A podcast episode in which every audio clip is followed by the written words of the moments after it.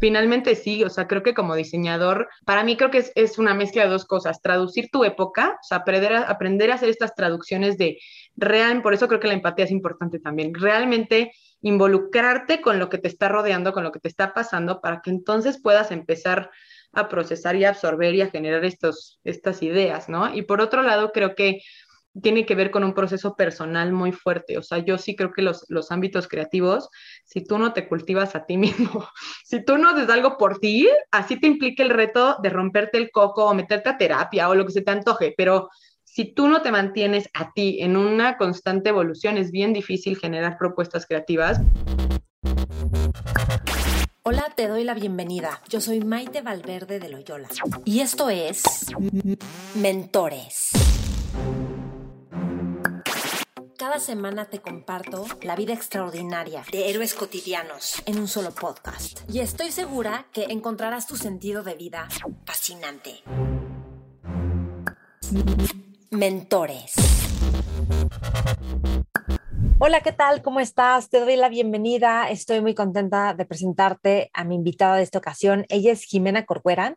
Jimena Corcuera es una diseñadora mexicana que ha creado una marca de moda para dama basada en México, que es Jimena Corcueras. Y ella promueve una visión humanizada de la moda a través del arte y la cultura. En esta entrevista Jimena nos cuenta de la moda como un medio para hablar de diferentes temas sociales, culturales que importan.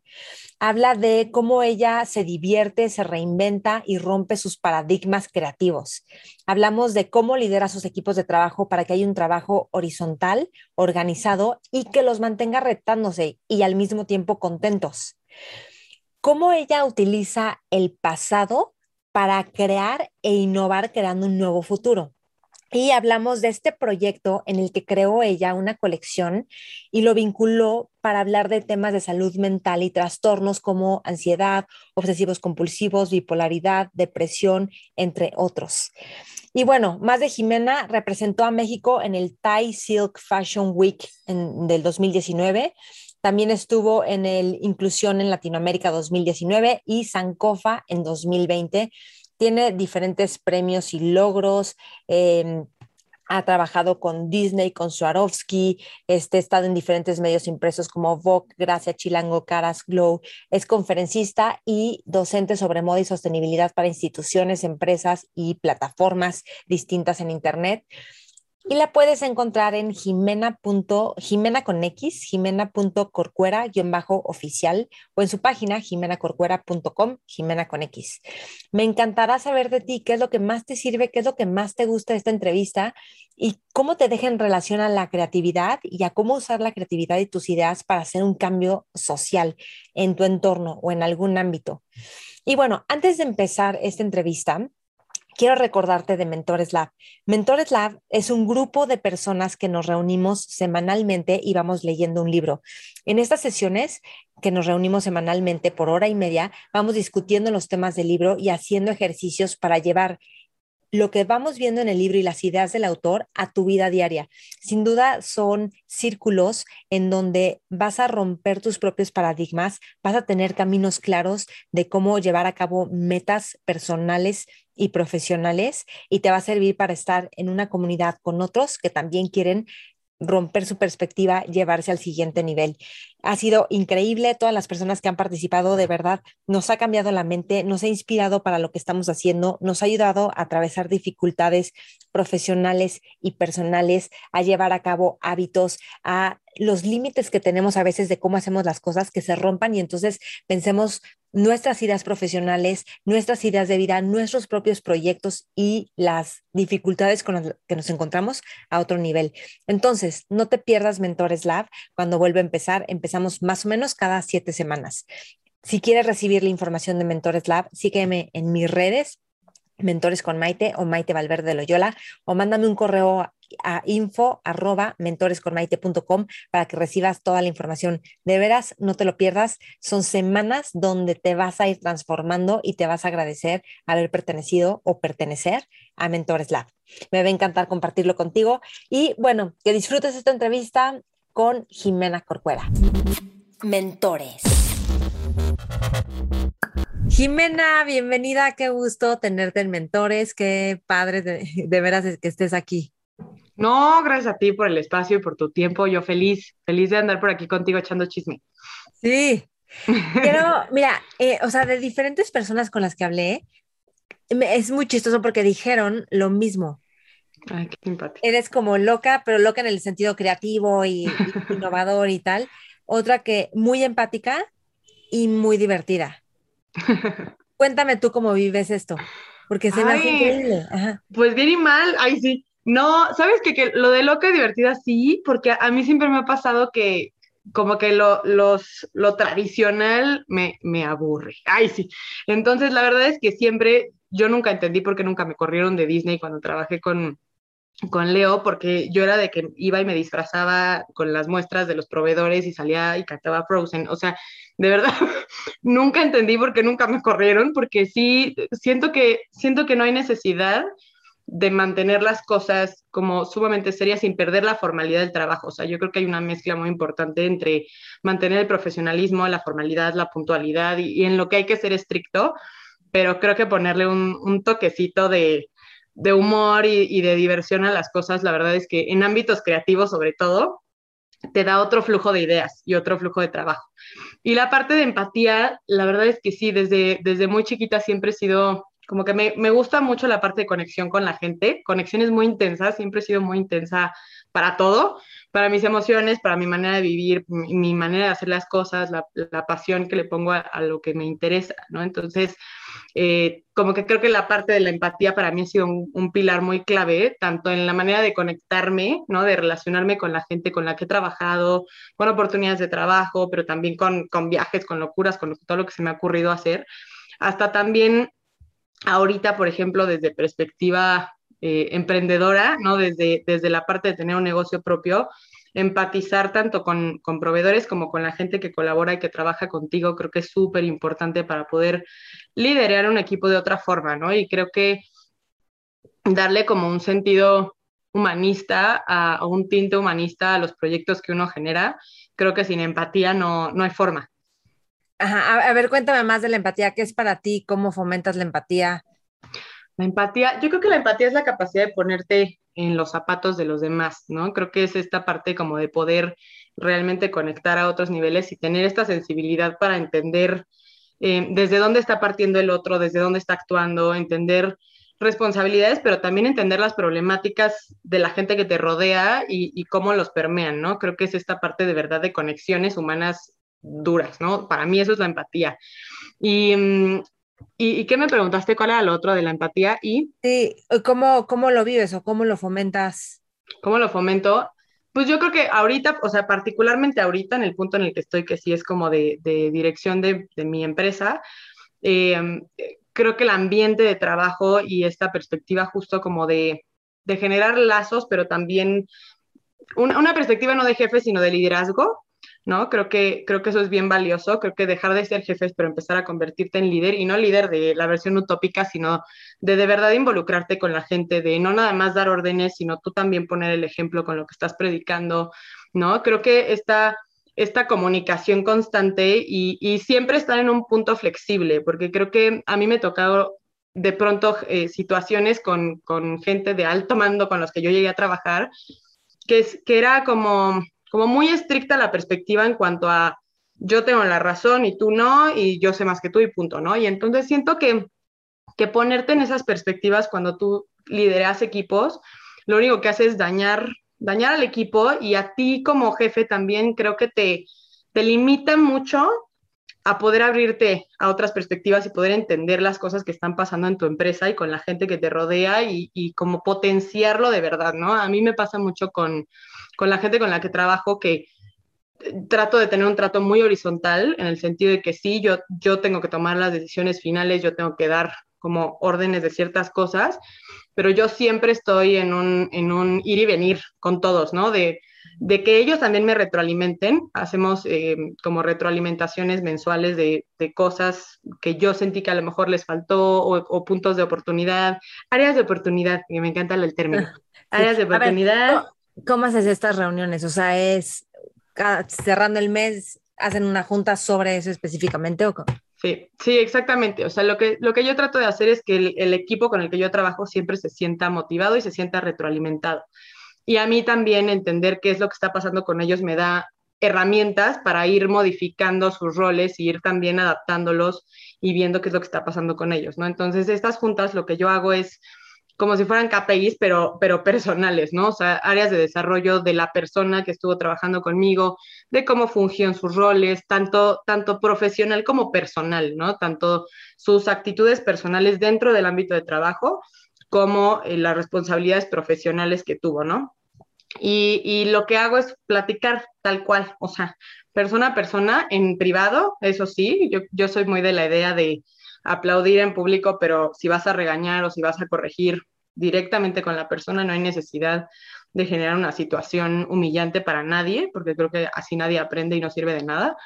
Y, lo que hago es platicar con ellos y decirles tal cual, mira, esto te faltó, necesito que pongas más atención en esto, esto no me gustó, estas actitudes te voy a pedir que tengas cuidado, esto muy bien, esto lo estuvo padrísimo, esto creo que es una buena oportunidad para ti, creo que tienes estas áreas, ¿no? Entonces, ir como retroalimentando a la persona desde todos los ámbitos que tú puedas, eh, pues, aportar. Y yo también les pido retroalimentación. O sea, al final de, de, mi feedback con ellos, yo les pido también, como, ¿cómo te has sentido? ¿Cómo me sentiste a mí? ¿Qué no te gustó? ¿Qué no te gustó en todo sentido?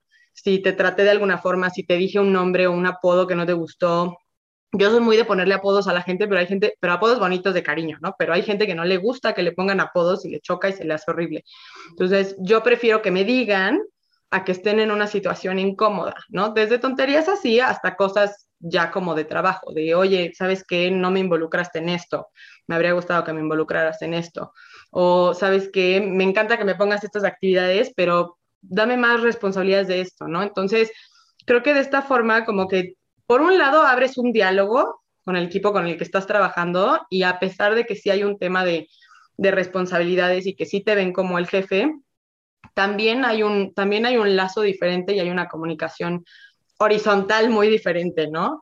Em, y yo trato de, de, llevarlo a un ámbito muy justo. O sea, yo, yo sí soy muy de la idea de, de romper un poquito algunos esquemas tradicionales. Hay cosas que de estructura financiera, contable, lo que quiera, se tienen que quedar, pero hay cosas que yo creo que en el trato y en el día a día, a la hora de que estás construyendo una empresa, sobre todo aquí que es un, una empresa creativa, hay cosas que yo creo que uno puede ser más flexible y que, y que genera, ¿no? Yo creo que, por ejemplo, invertir en tu gente, ¿no? Invertir en las capacitaciones que se les da y hacer el hábito de estudiar, el hábito de investigar, el hábito de, de autoenriquecerte, a mí me parece una cosa en la que a mí me interesa invertir, por ejemplo, en mi gente, porque creo que al final del día es la base con la que todos vamos a construir. ¿no? ¿En qué tipo de cosas inviertes para tu gente? Para mi gente, lo que hago es... Em, o para ti también. Sí, para mí también. Cada tres semanas tenemos un día completo que lo dedicamos a capacitaciones creativas para diferentes temas. Entonces vamos seleccionando dependiendo lo que vayamos a hacer. Capacitaciones de bordado, de marmoleado textil, de impresión, de, de diseño, de animación, de lo que se me va ocurriendo que tiene que ver y eh, como para que vayamos aprendiendo todos y vayamos agarrando también herramientas. Y ahorita lo que estamos haciendo es un plan de mentorías también financieras, porque algo que pasa mucho con, con ámbito creativo es que sales, sales sabiendo ser empleado, pero no sabes ser empleador. La realidad es que falta mucha formación, en, o por lo menos en mi experiencia, me faltó mucha formación eh, financiera, o sea, como más visión de negocio aplicada a ámbitos creativos, ¿no? Entonces, eh, yo estoy tomando capacitaciones individuales, también como para gestión empresarial, y estoy aparte eh, tomando como estoy haciendo un plan con un mentor que, que tiene diferentes empresas para ir capacitando a, a, la gente que trabaja conmigo en diferentes áreas, como para ir fortaleciendo y que al final del día vayamos teniendo cada vez más herramientas y vayamos como dándole más estructura tanto a procesos, flujos de trabajo, todo lo que se pueda, ¿no? Entonces, la idea es que, que, la gente que esté metida en el proyecto, sí, sí invertirle a, a enriquecer a esa gente, no nada más para su perspectiva personal, sino porque finalmente son los pilares con los que estás construyendo tu proyecto y es la gente que va a estar involucrada en tu proyecto, ¿no? Entonces, si la riqueza individual de esa persona es mucho más grande, pues claro que te va a aportar mucho más, ¿no? Y es un mentor que, o sea, da cursos con tu gente o los asesora, ok. ¿Y tú qué, qué, tipo de entrenamiento estás teniendo de financiero y todo esto? De financiero estamos viendo pues un poquito de todo, o sea, me hizo como un plan según lo que yo le fui diciendo, pero de todo, o sea, desde revisar costeos, inventarios, tratos con proveedores, flujo de trabajo, estructura, organigrama, división del trabajo, o sea, la verdad es que es como, porque yo llevo, ahorita llevo dos años más o menos ya con mi proyecto, digamos, más allá de la experiencia laboral en otras áreas, pero con mi proyecto llevo dos años más o menos. Entonces siempre es un, es un proceso de ajuste y afloja y ir viendo qué funciona, ir puliendo, ir creciendo, ¿no? Y, y, creo que ahorita, por ejemplo, estamos en un punto en el que yo he hecho todo de la mejor manera y la más estructurada que he podido, pero muy como con la lógica que yo he ido siguiendo y lo que he investigado, pero creo que nunca sobra tener alguien, alguien externo a ti que te pueda ayudar a decir, ah, ok, ya lo haces así, mira, te voy a enseñar una forma más estructurada, más fácil, ¿no? O hay lenguajes que, por ejemplo, yo no me sé el lenguaje de los contadores, entonces la manera de estructurar la información para, para que el contador pueda tener más orden, ¿no? Entonces hay como muchas cosas. Eh, tanto financieras, contables, como de gestión de la empresa, como de estructura general de la empresa, que creo que si las tienes ordenadas desde la base, es mucho más fácil crecer de una manera ordenada a, que vas creciendo así como de golpe a visa, ¿no? Finalmente creo que esa es la diferencia entre que un proyecto se quede en, un proyecto y tu hobby a, que realmente eh, tome forma como empresa. Y dime algo, no te, o sea, porque si tú eres creativa, no te agobia toda esta parte de procesos y de poner las estructuras dentro de la empresa. No que no te agobie, pero a lo mejor dices, es que yo quiero creatividad, no quiero estar poniendo procesos y cómo, cómo te que es chistoso, porque cuando yo iba a estudiar la carrera, mis opciones eran, es que así, te, así, o sea, de verdad, mis opciones eran administración de empresas, contabilidad y cualquier cosa que tuviera que ver con diseño. Yo decía, qué rara mis opciones, o sea, yo astronauta, mecánico, te juro que así. Y, y, algo que me ha pasado mucho a mí, que yo siento que, que, que, he podido aprovechar y que también me gustaría enriquecer, es que siento que tengo un perfil como, como muy dual en ese aspecto, como que siento que tengo una parte creativa también por historia familiar, por todo como muy desarrollada y, y me encanta, o sea, me encanta la investigación, la cultura, estos proyectos sociales y llevarlos a diseño y, ¿no? y los procesos textiles y todo, eso me encanta. Pero también me gusta, la, o sea, me parece un reto muy interesante y me parece muy, muy valioso como esta parte de, de sí, como estructural y de empresa y de números y así. No es, obviamente no es como, ay, todos los días quiero hacer números para siempre, no, pero sí, sí es algo que, que, tampoco, no me agobia, fíjate, curiosamente no me agobia. Sí me gustaría dedicarle más tiempo a lo otro, pero en este punto, pues sí es una parte importante y este, y yo creo que si eres, si eres cualquier persona creativa de lo que sea y quieres tener tu empresa, te lo tienes que chutar, sí o sí. O sea, entonces... ¿Tú qué quieres? ¿Qué quieres con tu empresa? O sea, ¿dónde quieres llegar? Porque estás diciendo, no, estoy, todo esto me va a servir para crecer. ¿Cómo quieres crecer? Fíjate que el, ha sido un dilema este año, particularmente este año, como que justo he dado, le he estado dando como muchas vueltas hacia dónde, ¿no? Hacia dónde me gustaría caminar. Porque algo que a mí me pasa mucho con el proyecto que tengo es que sí es moda, pero no es moda, ¿no? O sea, el objetivo final del proyecto no es hacer ropa y ya, sino finalmente es usar la moda como un medio de comunicación y, y una manera, una herramienta, ¿no? Para plantear ideas y para llevar cosas de valor a la comunidad, ¿no? Pero no como objetos, sino como movimientos y ideas y planteamientos, ¿no? Entonces, como que justo siento que todavía hay una transición en la que estoy, todavía hay cosas que les sigo dando forma por, porque acaba siendo un híbrido, ¿no? O sea, no hay como, yo no tengo como una idea clara de, ah, es como esta empresa que ya existe, ¿no? Porque sí hay muchas cosas que acaban siendo como puntos medios en mi, en mi proyecto y que todavía hay, hay algo que descubrir ahí. Pero sí me gustaría a la larga, o sea, creo que, creo que el objetivo final del proyecto es crecer lo suficiente como para poder tener las herramientas para hacer cada vez proyectos de mayor valor, conectarlos con más gente, ¿no? O sea, como tener la estructura suficiente como para realmente tener un buen impacto y poderlo llevar a muchísima más gente. Pero creo que algo que yo tengo muy claro es, yo no quiero crecer a costa de nadie. O sea, yo mm. no quiero ser una empresa que deje de tener como objetivo primordial y principal a la gente. O sea, eso es algo que yo tengo muy claro y que lo tenía muy claro desde el principio y que es, es, esa parte, ¿no? Creo que en, en industria de moda particularmente hay muchas problemáticas sociales de explotación, hay muchas situaciones ambientales muy complejas, ¿no? Entonces, generar una estructura lo suficientemente resiliente, pero que finalmente no sea eh, ah, sí, ok, puedo vender y vendo millones, pero yo sé que la gente está ganando 30 centavos por prenda, ¿no? O yo sé que esto está siendo súper nocivo, ¿no? Creo que prefiero ir generando una estructura lo más resiliente y lo más resistente posible, pero que la gente que viva a partir de este proyecto pueda tener una muy buena calidad de vida y que la gente que reciba, digamos, los beneficios del proyecto o le lleguen las ideas o algo le remueva, ¿no? O sea, creo que ya existen demasiadas empresas haciendo producto, ya no necesitamos más producto, ¿no? Pero creo que sí hay mucho de dónde trabajar todavía para abordar em, reflexiones. Mira, ahorita, o sea, más adelante hablamos de la parte de inclusión, de sostenibilidad, de, de zero waste, o sea, de no estar gastando, pero mm, es que justo ese es el tema, ¿no? Con la moda, o sea, al mismo tiempo, este, como, como que la moda tienes que estar reinventando, innovando y por lo mismo, si hay mucho desperdicio. Y por lo mismo, entonces tienes que estar comprando y comprando. Entonces sí fomenta una cultura de consumo y al mismo tiempo una cultura de creatividad y de como de diversión, claro, por supuesto.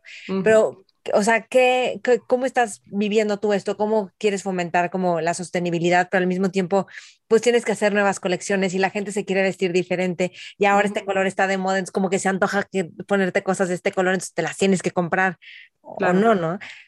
Que, que alguna, alguna vez platicando con, no me acuerdo si fue un maestro o alguien, o sea, alguien como en mi época universitaria, y me acuerdo mucho de alguien diciendo, como es que si, si eres Sara, ¿no? Claro que te tienes que guiar por las tendencias porque finalmente le estás hablando de un consumo masivo. Pero si tú eres un diseñador, de no de nicho, pero bueno, eres un diseñador y estás creando una propuesta desde tu voz personal, ¿no? Más allá de las tendencias, el valor de lo que tú estás poniendo afuera no es la tendencia, ¿no? O sea, el valor del producto que tú estás poniendo afuera es otra cosa, ¿no? Entonces, creo que como resignificar un poquito el, por qué la gente quiere comprar tu producto, más allá del color, más allá de la silueta, más allá de el, vínculo que va a hacer la gente con tu producto o con tu proyecto, e, es, a mí ahí me parece que hay algo interesante que explorar, porque justo siento que si, si tu objetivo o tu argumento de compra deja de ser porque me quiero ver bonita o porque el morado se me ve muy bien y empieza a ser porque quiero ser parte de este proyecto, porque quiero aportar para esta causa, porque me quiero involucrar con esto que están haciendo, ¿no? Y aparte es un producto muy bien hecho, aparte es un producto nacional, aparte es un producto que se te ve bien, aparte, ¿no? Pero yo tengo prendas que, o sea, tienen toda la vida y me vale un pepino si son moradas, rosas o verdes y las sigo teniendo y me las sigo poniendo, ¿no? O sea, creo que hay cosas que, que sí, claro que te van a gustar por temporada y hay, y hay flujos y hay tendencias, digamos, de consumo, pero creo que hay cosas que, cuando tienen un valor sentimental mucho más allá de la tendencia y mucho más allá de lo que está pasando alrededor de ti, se vuelven objetos y se vuelven objetos cargados de memorias, ¿no? Y se vuelven prendas que conservas toda la vida. Exacto, porque el valor no es el color, ¿no? El valor es lo que te significa ese objeto. Entonces, creo que el, el, cambiar un poquito la idea del valor, ¿no? El resignificar el, por qué le estamos dando valor a los objetos y qué es lo que realmente significan, ¿no? Que yo creo que de pronto sí hay, en moda hay esta perspectiva como de, eh, si es una marca de lujo, entonces el valor es por el lujo, ¿no? Es por lo que te costó y porque significa que es un, es es un ícono de identidad de cierto círculo social, de ciertas pautas, ¿no? Pero, pero creo que más allá de esa parte social, hay muchas otras cosas que explorar desde tu proyecto y muchas otras maneras de que la gente encuentre un valor muy diferente en, lo que tú estás poniendo afuera, ¿no? Entonces, no sé, a mí hay, hay algo que, me parece como un clic interesante, difícil porque obviamente hay un proceso, pero, pero creo que también tiene que ver con la manera en la que tú proyectas eh, el, proyecto o lo que estás generando, ¿no? O sea, creo que también es la comunidad que te va a seguir y, y, la manera en la que tú quieres hacer que esa comunidad entienda lo que, lo que estás tratando de hacer. Sí, no, es que es increíble cómo, o sea, creo que hay una parte de la sociedad y yo crecí, yo creo que como más orientada a eso, como como invalidando estas propuestas artísticas que buscan hacer un cambio social. O sea, yo en mi vida jamás había visto que el concierto de Bangladesh, por ejemplo, fue una manifestación social que tuvo un impacto impresionante y que de veras sí generó impacto. O sea, para mí era como, no, esos son los hippies locos que van y hacen estas cosas que ah, no van a cambiar nada. Y entonces después pasan los años y empiezo a, a enterarme de esto y digo, no, claro que generan cambio y me encanta que haya gente como tú y como seguramente a lo mejor tus papás o otras personas que te apoyaron en que claro que estas visiones son importantes. Y tan es así que ahora, o sea, me fascina, por ejemplo, ver que Naomi Osaki, la tenista, ubicas a la tenista negrita japonesa, para los que no saben, pero ella como está hablando mucho de salud mental y luego la de gimnasia olímpica y luego tu salud mental a través de la moda. Entonces, como hay toda una fuerza a través del el arte, del deporte, decir, a ver, espérense, importa la salud mental y no es que tengas esquizofrenia, o sea, que tengas depresión, ansiedad, o sea, como cosas tan cotidianas, ¿no? ¿Sabes qué pasa? Creo que al final se nos olvida que el, diseño y yo creo que el arte tiene que ser de alguna u otra forma acaba siendo una traducción de época, ¿no? O sea, creo que no hay manera de crear algo que no tenga referencias de lo que estás viviendo, lo que te está pasando, lo que tiene que ver con, la sociedad. Ah, si te eh, agarras de la referencia de mil quién sabe cuántos.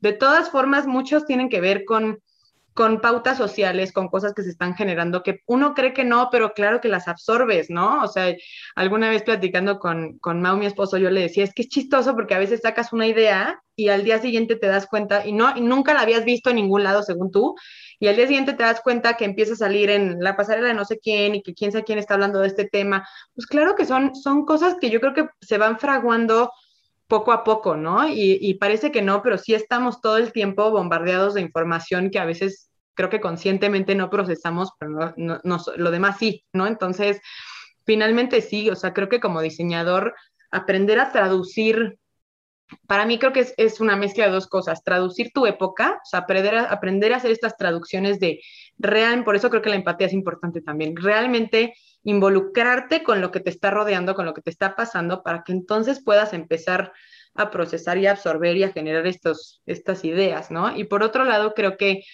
tiene que ver con un proceso personal muy fuerte. O sea, yo sí creo que los, los ámbitos creativos, si tú no te cultivas a ti mismo, si tú no haces algo por ti, así te implica el reto de romperte el coco o meterte a terapia o lo que se te antoje, pero si tú no te mantienes a ti en una constante evolución, es bien difícil generar propuestas creativas porque finalmente sí hay una traducción del entorno, pero tu voz es la que está, tus experiencias son, es lo que está hablando, ¿no? Finalmente es tu visión. Y tu visión tiene que ver con, todo lo que has construido, ¿no? Lo que creciste, lo que te dijeron, lo que no te dijeron, tus traumas, no tus traumas, tu visión de la vida, cómo te educaron, ¿no? O sea, finalmente todo es lo que acaba moldeando estas, estas traducciones de época, ¿no? Entonces, si no, si no aprendes a hacer esto, a mí me, me parece lógico que haya mucha gente replicando, ¿no? O sea, si tú no tienes mundo interno o tienes un mundo interno muy pobre y aparte de eso no aprendes, no te involucras, no, no te relacionas, no, no conectas con lo que está fuera de ti, pues claro que copias, ¿no? Copias lo que te parece bonito, copias lo que te parece interesante, pero no generas, ¿no? No generas ideas. Y no porque estés encontrando el hilo negro, pero simplemente creo que todos venimos de nuestra historia personal y es lo, es lo único que yo considero que nos hace únicos, ¿no? O sea, tú, tú la mezcla que te forma hoy en día y, y, el resultado eres tú, pero es un resultado muy particular por lo que has vivido y por tu manera de ver y de moldear, ¿no? Entonces, si logras hacer estas cosas y ponerlas afuera, obviamente las ideas que pones, aunque agarres referencias de otros lados, aunque te tomes de base ciertas cosas, aunque va a tener que ver con tu visión del, del mundo, ¿no? pero para eso pues sí tienes que tener un mundo interno y sí tienes que poder conectarte, porque si no, ¿de dónde? no tienes de dónde rascar. Sí, es que siento que justo eso es lo que estás diciendo, como que si te estás conectando contigo y además estás viendo en el entorno y viendo como a ti que te está moviendo en este momento, que es como ponerle a la página refresh, como que te pones refresh, a ver, ¿en qué estoy ahorita? Siento que ahí ya está la fuente inagotable de creatividad, o sea, ya no tienes que ver como ahora qué, y ahí solito como que vienen los móviles de, a ver, me voy a enterar de esto o esto como que me llama y, ¿no? Porque justo te iba a decir, ¿de dónde? A lo mejor hay una parte del mundo interior y hay otras partes que conectas con otros mundos interiores que ya se vuelve mundo exterior, pero tú como, ¿de dónde sacas creatividad? O sea, ¿de dónde, como que traes esta chispa de ahora voy a romper este esquema mío, ya, ¿cómo le haces para eso? Porque también al principio dijiste, me aburre siempre lo mismo, ¿no? Entonces, ¿cómo buscas como salirte de, de lo mismo? ¿Sabes qué? Que justo siento que, o sea, para mí un reto importante y algo que siento que he ido aprendiendo y que sigo aprendiendo es aprender a vernos como, como personas dinámicas. O sea, como que creo que siempre estamos tratando de encuadrarnos en un esquema de lo que somos y de, no, es que yo soy así, así es mi personalidad y yo esto me da miedo y esto no lo quiero vivir y esto, ¿no? Y siento que como que darte chance de, decir, bueno, ahorita no, pero a lo mejor mañana sí, ¿no? Y a lo mejor mañana me quiero rapar el coco y a lo mejor pasa, no sé, o sea, como que siento que aprender a verte como, un, como una persona dinámica y aprender a aceptarte como una persona dinámica es bien importante en procesos creativos, justo para que no delimites tus procesos y te des chance de vivirlos y de, y de madurarlos, ¿no? Creo que alguna vez leí en un, era un libro que se llamaba eh, Innovación en Latinoamérica y a mí me llamó mucho la atención porque dije, ay, qué raro, porque siempre los, o sea, los libros que yo me he topado de pronto es innovación en Timbuktu, ¿no? Pero nunca había visto uno como aplicado a Latinoamérica. Y dije, ay, qué curioso. Entonces me lo compré y, este, y había una parte, eran diferentes, o sea, innovación no nada más tecnología, porque luego uno lo relaciona con cosas tecnológicas. Era innovación de, te ponían un chef, te ponían un jugador de fútbol, te ponían, sí, gente de tecnología, pero todo tenía que ver como con romper esquemas de lo tradicional, ¿no? Y como salirte de, de las ideas del usual y atreverte a pensar fuera de los límites, ¿no? Y algo que decían como, como error, que a mí me pareció muy interesante porque yo nunca lo había procesado, era que la cultura en Latinoamérica hay un, hay un enorme rechazo al fracaso. Un enorme, enorme, el fracaso está visto como algo malo, como algo que, que, no, ¿no? Algo que evitar. Algo que evitar y algo que esconder y algo de lo que avergonzarte. Entonces, algo que, que hablaban en el libro era, tú no, frenas los procesos que nunca vas a madurar porque como hay un miedo y hay un rechazo tan fuerte al fracaso, no propones, ¿no? Entonces, y a mí me tocó verlo, ¿no? Hacías juntas creativas de brainstorm, callados, ¿no? Entonces dices, avienta cualquier sandez, no importa, porque a lo mejor la burrada que tú digas le sirve al de al lado y el de al lado acaba diciendo la idea que se quedó o el, ¿no? Pero hay un proceso de maduración de las ideas. Pero si tú nunca te atreves a, expresar, a decir, por el terror de, regarla, ¿no? Eh, tanto en ámbito de trabajo como en, como en experiencias personales, como expresar tu opinión, como lo que se te antoje, ¿no? Entonces, hay un, hay un freno muy fuerte a, vivir esos procesos, ¿no? Y, y, creo que a mí algo que me ha servido mucho es justo irme dando chance, todavía cuesta porque parece que no, pero uno lo trae metido hasta la raíz, ¿no? Eh, pero pero darte chance de vivirlo y, creo que en esas vivencias yo he encontrado mucha inspiración y muchas referencias, sobre todo de procesos personales internos, sí, pero también, y de reflexiones internas, pero también eh, justo esta parte social. A mí algo que me, me emociona muchísimo es toda la parte cultural y social, o sea, la relación con la gente, los viajes que he hecho, pero yo soy muy de viajar y no creas que me voy al restaurante, me voy al mercado a ver qué hace la gente y al changarro de no sé dónde y al, o sea, y a involucrarte con la gente, porque yo creo que eso es la cultura, ¿no? O sea, más allá obviamente de los museos y la historia y lo que quieras, pero la cultura de hoy es,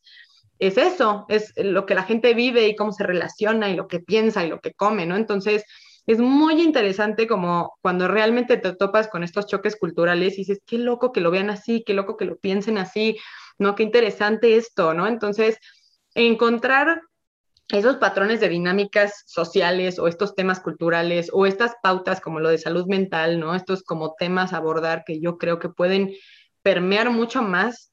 Eh, a mí eso me, me, parece fascinante y siento que a nivel creativo te da mucha sustancia. O sea, creo que no es lo mismo decir, voy a hacer inspiración en las bugambilias, que dices, pues sí está padrísimo, pero qué tanto, o sea, si no te involucras, si no le investigas, si no, ¿qué tanto puedes evolucionar la idea que tienes y cómo vayas a, o sea, cómo llevas esa idea a un proceso creativo, ¿no? Creo que Sí, este, por ejemplo, eh, si vas a hacer algo con África, creo que te pusiste a leer como de africanos y de las culturas y de todo eso también usándolo como inspiración. Pero antes que de inspiración, creo que ahorita por lo que estás diciendo es más de, de tener empatía con la cultura, qué los mueve, qué está detrás, y entonces de ahí como que puede venir algo como más de las raíces, ¿no?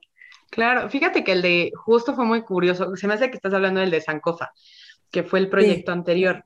El de Sankofa, fíjate que fue muy loco porque yo no empecé queriendo hablar de África. O sea, mi idea inicial, así literal, fue una conversación que yo tuve con mi mamá y me acuerdo de mi mamá diciéndome, ay no, los jóvenes de ahora que ya no tienen valores y las tradiciones se están perdiendo y no sé qué. Y yo le decía, es que no es que se estén perdiendo, están mutando. O sea, le dije, son otras tradiciones y hay otra percepción. Le dije, porque no le puedes pedir a alguien que vivió en esta época y se moldeó en esta época que piense, sienta y viva como hace 60 años. O sea, no hay manera. Mm, no es que se estén perdiendo, porque, o sea, es otra manera de vivir. Claro que habrán cosas que se están perdiendo, pero no es, no es esa sensación, ¿no? Entonces. te, hago un paréntesis rapidísimo. Es que me encantan las Olimpiadas, cómo salen con el pelo rosa. Se empieza a ver cómo se empiezan a convertir en avatars. Y digo, qué cool. O sea, amo que parezcan avatars. A mí también me encanta. A mí también me encanta. Y yo soy transparente. Yo siempre le he dicho a mi esposo, es que si yo fuera negra, porque me encantan, o sea, me parecen guapísimas y guapísimos. O sea, de verdad les tengo una adoración así. No sé por qué me, siempre me han gustado. se me hace súper interesante como toda la estética que construyen. Yo le decía, si yo me hago esas trenzas de colores, me voy a ver como Pink en los ochentas. O sea, le dije, neta, no, le dije, esto no se puede, no se puede con este color de piel tan soso. Le dije, como sabor, no sé, pero, pero me encanta. A mí, yo también, el otro día, el, Así debe, dime. Sí. No, nos fuimos a Cancún y habían cuatro chavitas, las cuatro con pelos de colores de esas como trenzarrasta hasta las rodillas, pero todas de colores, todas vestidas de neón. Y yo decía, ay, qué padre, qué padre ellas. Fíjate que voy a entrevistar a una financiera.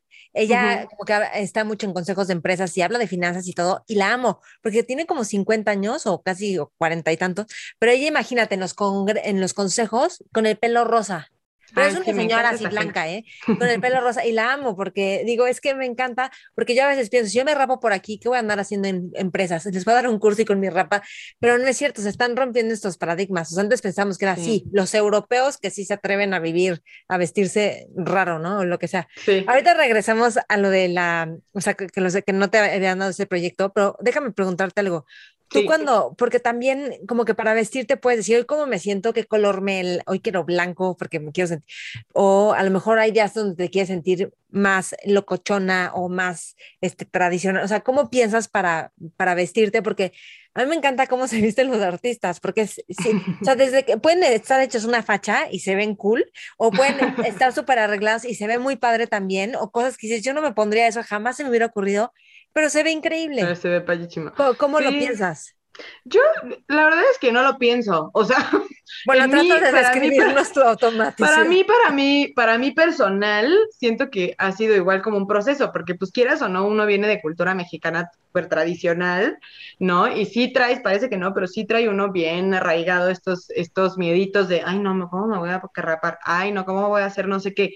Y cuesta, parece que no, pero cuesta expresarse, ¿no? Es, es, todo un reto. Entonces, pero creo que realmente, o sea, no hay un, o sea, en mi caso siento que no hay un proceso consciente como decir, ah, hoy me quiero vestir de señora loca, pero sí tiene que ver mucho como con tu, yo por lo menos siento que sí tiene que ver mucho con mi sensación física, o sea, sí tiene que ver mucho con mis emociones y sí tiene que ver mucho con cómo me, cómo me quiero proyectar también, ¿no? O sea, que que es lo que yo estoy tratando de, de, conectarle también al mundo de aquí para afuera, ¿no? O sea, creo que sí hay muchas cosas. A mí me encantan las piezas raras, o sea, a lo mejor hay días que no, que ando en pants y con una playera negra, ¿no? Pero en general sí me gusta, me gusta mucho el color y me gustan mucho las, las mangas gigantes y me gustan las cosas con detalles raros, o sea, como, no sé, tenía una sudadera enorme con unas con unos pedazos aquí como de peluche, no era peluche de piel piel, pero era un peluche rosa así gigante, pero te juro que pareces bombón y yo estaba feliz. A mí siento que las cosas que me, me dan una sensación como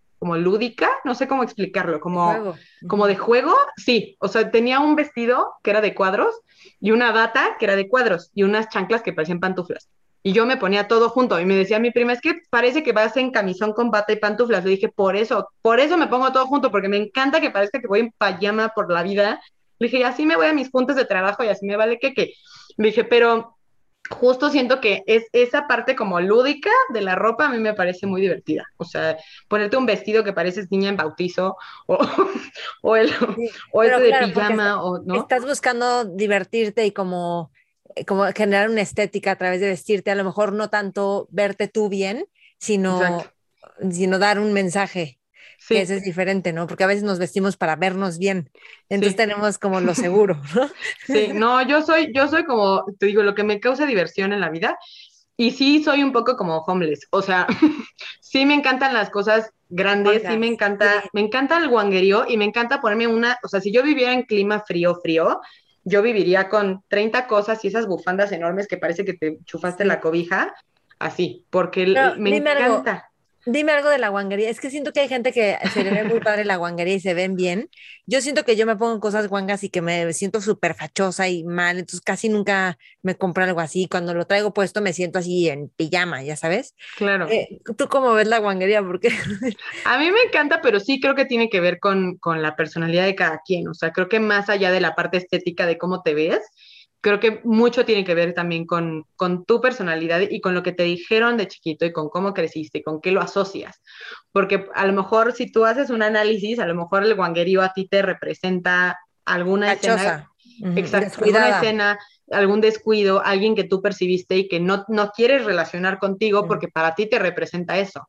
A mí el guanguerío me representa a mi mamá, por ejemplo. O sea, siento que mi mamá toda la vida anduvo con faldas enormes, mi mamá es pintora entonces ya te imaginarás.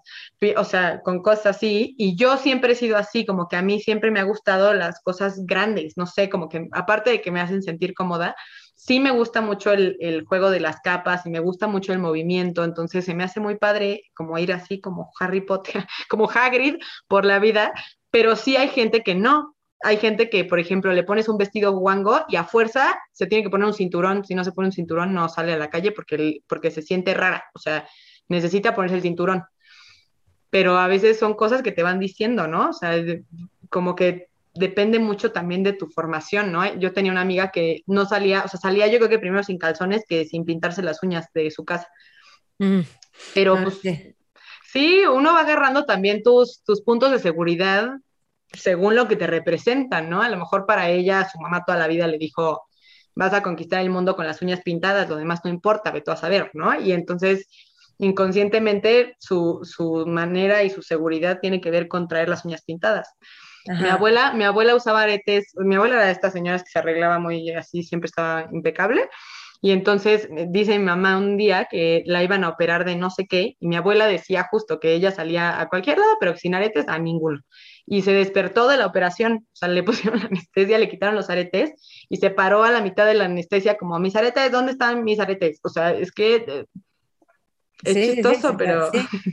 Sí. sí, sí, de acuerdo. Oye, bueno, vamos a regresar a tus proyectos a este ah, de África y, estas colaboraciones que has hecho con, también con Disney y quiero llegar a lo de salud mental y, todo esto. A ver, vamos. A lo de ah, África. De lo de África. No, que yo empecé con esa idea como de, como ah, me agarré de la conversación de mi mamá y me acuerdo que me quedó como en la cabeza. Yo dije, es que ¿por qué hay esta percepción? Y me empezaron a llegar también, o sea, como que empecé a leer cosas y me empezó a llegar como, como información diferente que yo fui como haciendo el clic. Y dije, es que yo, siento que hay mucho valor en el pasado, pero siento que no se trata de agarrar el pasado y seguir igual, se trata como de agarrar el pasado, pero para guiar el futuro hacia cosas valiosas, ¿no? Entonces, empezó con esa idea. O sea, realmente Sankofa de lo que se trata es justo como de vincular el pasado y el futuro para construir una visión como más asertiva, ¿no? Y, mm, me acuerdo que empecé a investigar y a la hora de investigar eh, llego como a datos de diferentes regiones de África y hablaban justo como de lo mismo y como que había una cosa muy curiosa porque en África lo que estaba pasando es que eh, bueno, lo que pasa es que un porcentaje altísimo de la población del continente es, es joven, es de menos de 25 años.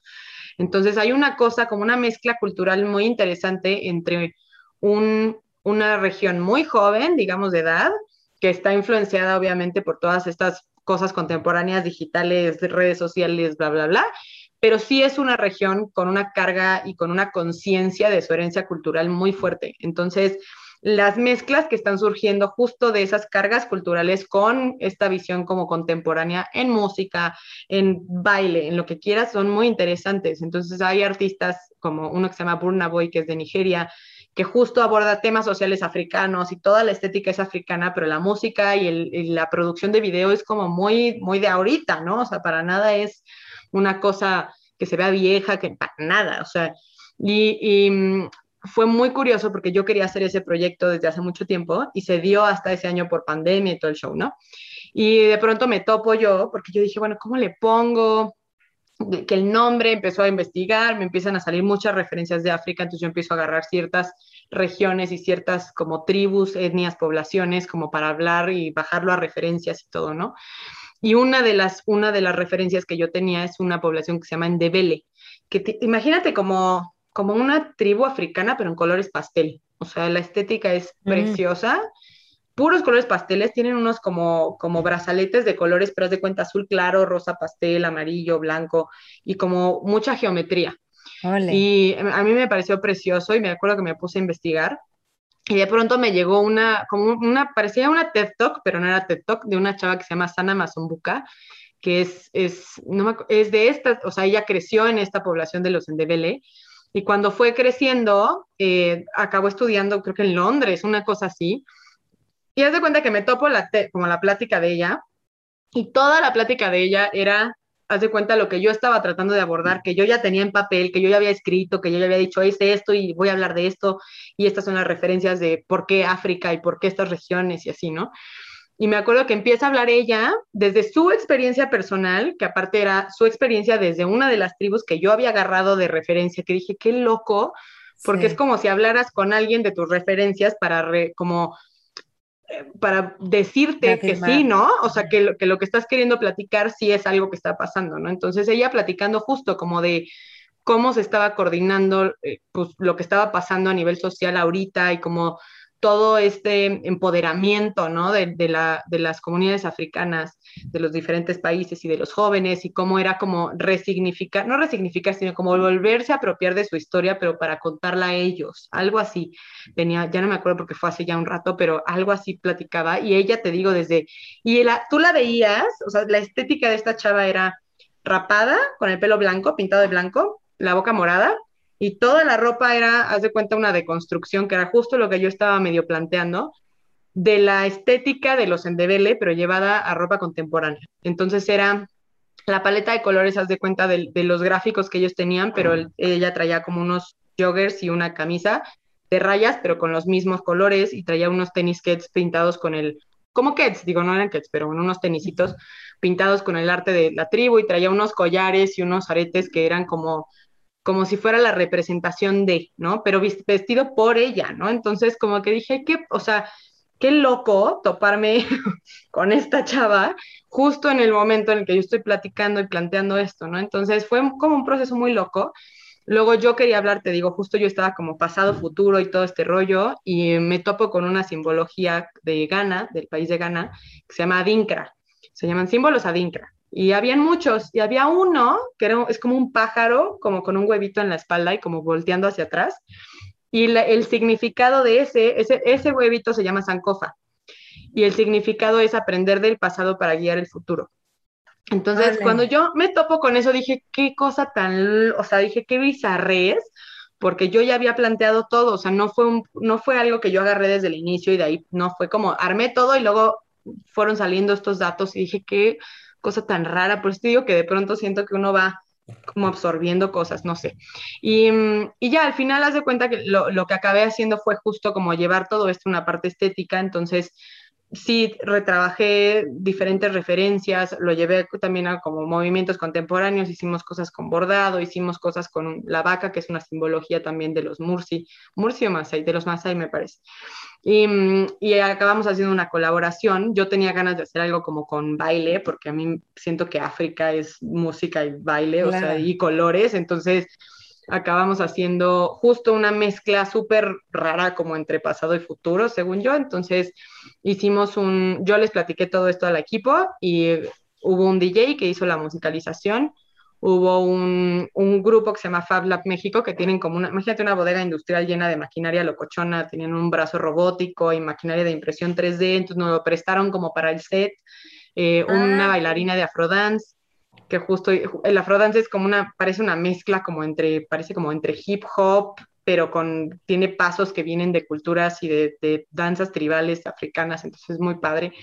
Entonces hicimos eso, y hice un, un, vestuario que era como una deconstrucción de un traje sastre, pero llevado como a estas referencias, ¿no? Entonces quedó una cosa súper loca, muy padre, que por ahí anda en el canal de YouTube, pero este, pero justo como que, por eso te digo que los procesos son muy particulares porque no es tanto como, voy a hablar de África o voy a hablar de las plantas o voy a hablar de, sino acaban siendo primero reflexiones y de las reflexiones yo voy viendo qué referencias quiero como llevar y cuáles me hacen sentido para aterrizar como la reflexión que yo quiero plantear, ¿no? Ole, está increíble, está increíble. Y cuéntame un poco, ok, luego hasta cuando está esto de África y luego tienes una colaboración con Disney. sí, la de Disney, fíjate que fue, fue, fue, la de Disney fue un momento muy particular porque yo seguía, yo trabajé dos años y medio para una agencia que se llamaba Leo BMS, en donde Disney centralizó todo lo que era mercado de adulto. ¿Leo Burnett o no es Leo Burnett? O sea, no, se llamaba Leo BMS. Ya, ya, no, ya no está, pero en su momento, digamos que fue como, como un brazo derecho de Disney Latinoamérica, en donde se centralizó todo lo que era eh, producto de consumo para adulto con Disney, Marvel, Pixar, Star Wars. Eh, en Latinoamérica. Entonces, a mí me tocó llevar la dirección de ciertos países y después la dirección de cierta región. Y, este, y, ya al final, digamos, hubo una etapa ya al final de, cuando yo estuve en esa agencia en donde iba a venir el 90 aniversario de Mickey Mouse. Y a mí me invitan, pero por parte de la agencia inicialmente, eh, pero como diseñadora externa, digamos, no por la agencia, sino me, abrieron la opción eh, de hacer como una, una colección que se sumara el 90 aniversario de Mickey Mouse, ¿no? Entonces, fue muy loco porque yo, yo dije, bueno, ¿cómo hablo de Mickey Mouse y cómo lo llevo como a mi mundo, ¿no? Entonces, mi mundo de lo que eras. Entonces, al final como que yo dije, bueno, y aparte tenía que ser para, pues, para Latinoamérica. Entonces era sí hablar de Mickey, sí hablar de todo, pero llevarlo a contexto latinoamericano, ¿no? A contexto latino y además que a ti te guste, ya sabes, porque puedes hacer algo para ellos y que, así quede se entere, pero que a ti te guste también, ¿no? Eso te importa. Exacto. Entonces me acuerdo que le dije a la directora en ese momento, le dije, oye, pero puedo, o sea, yo me puedo inventar lo que se me pegue la gana. Y me dijo, sí, sí, sí. Y yo, ah, ok. Y entonces me acuerdo que les hice un proyecto en el que mm, lo que hice fue usar a Mickey como punto de encuentro, nada más, como un símbolo que, representaba como el punto de encuentro. Porque yo le decía, bueno, al final del día, siento que es un icono que independientemente de la edad que tengas, el país, la región, la religión, lo que quieras, pues tiene la misma carga de valores y como que hay un, un entendimiento del personaje, ¿no? Entonces lo usé como puntos de encuentro. Y de ahí me pasé a mi de Braille existencial en el que yo quería hablar justo como de, como de puntos de encuentro, pero a nivel Latinoamérica. Entonces de lo que se trataba era de borrar fronteras y de cómo si borráramos fronteras y dejáramos de hacer estas divisiones entre mexicanos, brasileños y así, eh, cómo se podría ver reflejado en una estética, ¿no? O sea, si borráramos fronteras entre países, visualmente cómo se vería esta integración. Entonces, lo que hice fue una investigación de tribus latinoamericanas de diferentes regiones, Brasil, Perú, Colombia, México, Guatemala, y, y, a partir de esas como investigaciones lo que hice fue buscar puntos de encuentro entre culturas latinoamericanas, ¿no? De cosmovisión, colores, patrones, texturas, cosas que tenían que ver con puntos de encuentro de, de diferentes culturas, ¿no? Entonces, sus búsquedas de religión, sus búsquedas de la naturaleza, eh, cierto tema de como los colores y la representación, ¿no? Había como, como muchas cosas de, de, por ejemplo, iconografía que para ellos representaba esta parte como de vivencia, pero entonces la llevaban a los gráficos, pero también se lo pintaban en la cara, pero entonces hay como una manera de, de integrar la simbología como algo que te representa y que vives todos los días y hay como una conciencia de ser, no sé, es como muy, muy particular. Y entonces a raíz de eso yo hice como una mezcolancera ecléctica y reinterpreté muchas cosas y integramos también, bueno, integré, integramos yo, integré el, personaje nada más como el hilo conductor y, este, y se hicieron una serie de piezas em, para una publicación que se hizo en Vogue México, Vogue México Latinoamérica. Y este y ya después yo hice una, unas exhibiciones y unas cosas pero quedaron unas piezas así muy locochonas muy coloridas muy divertidas y este y estuvo padre hubo también dentro del proceso hubo un como un cinturón que, que mm, eh, se hizo en colaboración con Swarovski entonces ellos nos ayudaron a cristalizar un diseño de un gráfico que yo tenía para, para ese cinturón. Entonces fue como también un proceso muy rico de, de aprendizaje porque fue una colección muy completa en el sentido de técnicas, ¿no? O sea, usamos estampación bordado, pero bordado a mano, pero cristalización, pero todo lo que se me ocurrió. Entonces fue, fue un proyecto muy padre, la verdad, ese de, de Disney. Qué, qué, padre.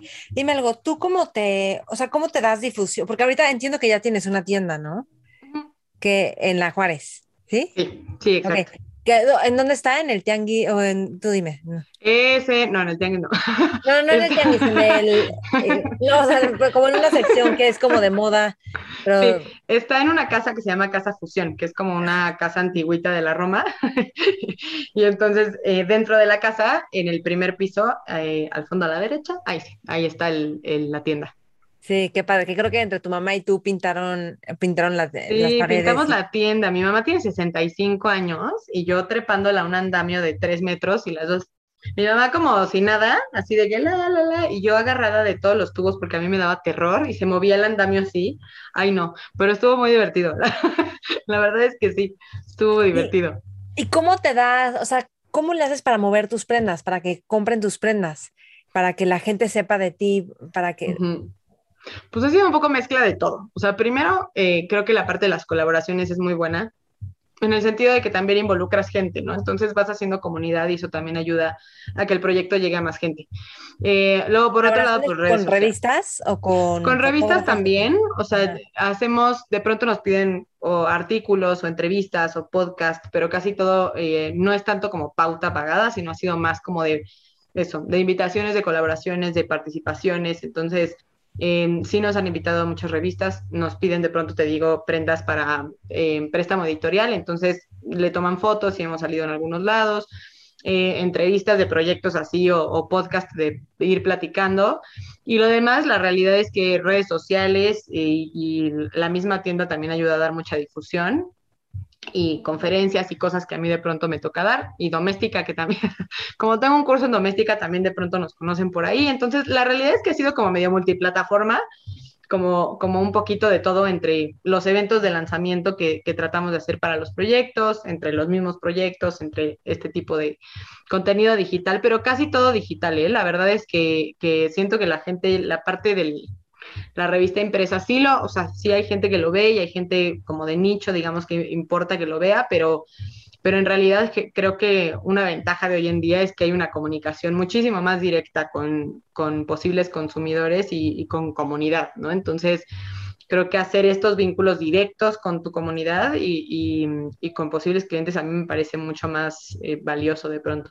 ¿Te ha costado trabajo o no? ¿Sientes más bien que ha sido algo muy fluido y las pautas y todo, o sea, el tema de las revistas y así, siento que no ha sido difícil en el sentido de que, pues, cuando, cuando el contenido coincide con lo que la revista está tratando de plantear y el producto y lo que sea es llamativo y el proyecto es interesante, creo que solito em, como que también camina hacia otros lados, como que solito va evolucionando por el mismo perfil del proyecto, porque siento que al final es algo que, llama la atención, ¿no? Entonces creo que eso ha sido un poco más como organicoso.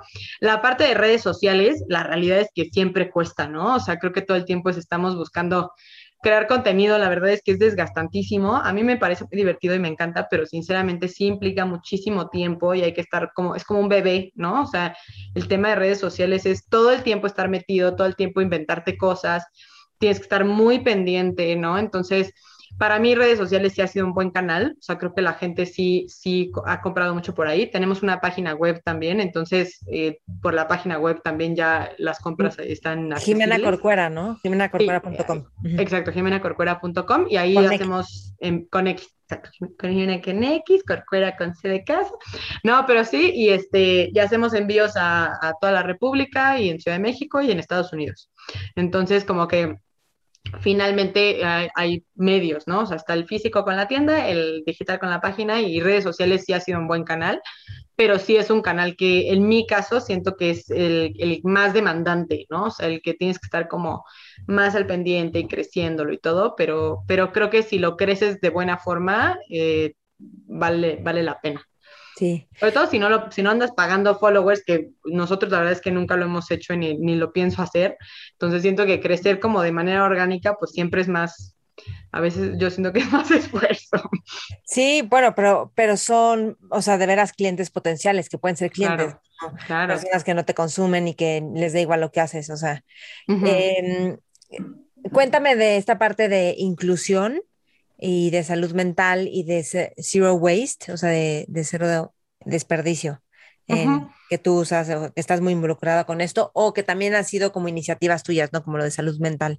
Claro, lo de salud mental, o sea, lo de zero waste, más que zero waste, lo que tratamos de hacer es, dentro del modelo de negocio que tenemos, tratamos de implementar sistemas que promuevan la circularidad, ¿no? Entonces, lo que hacemos, ahorita estamos por, por lanzar en los siguientes meses un segundo proyecto en el que lo que hacemos es recuperación textil, aprovechamiento de toda la retacería, saldos, todo lo que se pudo haber quedado, más prendas de segunda mano y la idea es intervenirlas y revivirlas de formas como artísticas interesantes y con diseño para que esos productos pues no lleguen a la basura y para también aprovechar todo lo que se genera en cuanto a retacería, porque de pronto pues sí son volúmenes muy altos y son, es material que se puede aprovechar y que no tienen por qué llegar a la basura si, si se logra hacer algo interesante con eso, ¿no? Entonces, eso es por un lado y por otro lado pues la parte como de Em, priorizamos mucho, por ejemplo, fabricantes locales, ¿no? Entonces, casi todo, si no es que todo, casi todo. Hay algunas telas que sí tienen que ser importadas por, los mismos estampados y todo, pero la mayoría son em, productos nacionales, telas nacionales, el hilo de los tejidos también es nacional, o sea, tratamos de mantener todo con proveedores locales para pues, seguir como regresándole a, la economía nacional. Y, y sí tratamos de, nos guiamos por los 10 principios de comercio justo de la Organización Mundial del Trabajo. Entonces, hay 10 principios que tienen que ver con, con como estándares para trabajar de acuerdo a comercio justo, ¿no? Entonces, no tenemos una certificación como tal, pero sí tratamos de regirnos con estos, ¿no? Entonces, desde anticipos del 50% con absolutamente toda la gente con la que trabajamos, Em, ser súper puntuales con los pagos, acordar pagos, tratamos de pagarle muy bien a, los maquileros con los que trabajamos, ¿no? Que son Susi y Adrián, que yo los amo, tenemos una relación de súper cerca, o sea, de que nos vamos a echar el cafecito y así, o sea, la verdad es que hay mucho cariño de por medio y hay una relación muy cercana y de, y de mucha confianza, de muy buen trabajo también, pero de mucha confianza. Y, este, y yo siempre he tratado de, de, de estirar la liga lo más que puedo para, para que el trabajo sea justo para ellos, ¿no? Alguna vez Susi me comentaba que les han llegado a ofrecer pijamas eh, así, pantalón y playera por 10 pesos, 400 pijamas pagándoles 10 pesos de manufactura, corte y confección, ¿no? Entonces, pues, ¿cómo, ¿cómo puede ser que haya gente ganando 4 mil pesos por mes y medio de trabajo? Porque eso es lo que a ella le implicaba hacer las 400 prendas, ¿no? Entonces, eh, creo que, creo que no, no necesitas una certificación ni necesitas ponerte la estampita para saber cuándo algo que estás haciendo no es justo, ¿no? Entonces creo que armar un sistema de negocio en el que el valor de tus prendas están costeados desde el principio para que el maquilero gane bien, para que la tela sea de buena calidad, para poder priorizar cosas de nivel nacional, ¿no? Creo que a mí eso me parece, me parece clave y me parece muy importante y es algo que yo quiero seguir haciendo el tiempo que, que tenga este proyecto, ¿no? Entonces, eso es, eso es como en cuanto a, sostenibilidad y, esta parte como de aprovechamiento y optimización de recursos y tal, ¿no? Como esta visión. Sí hemos hecho algunas cosas como priorizando esta parte de zero waste, pero la realidad es que a, veces son siluetas complejas, entonces las, la mayoría de las prendas preferimos hacerlas a través de sistemas de upcycling o de super reciclaje para hacer esta parte de aprovechamiento, pero sí eh, pues, poder aprovecharlo y que queden cosas que la gente sí se ponga, ¿no? Porque luego pues Está bien padre, pero de puro ponchito, pues no. pero también entendía que, o sea, a la hora de hacer los cortes y tal, de hacer de alguna forma como suéteres, que no sé si te basaste en un japonés, me estaba contando Sara que hay un japonés que, o sea, haces de cierta forma el doblez, entonces no desperdicias tanta tela en los cortes, ¿no? Que eso también es parte de...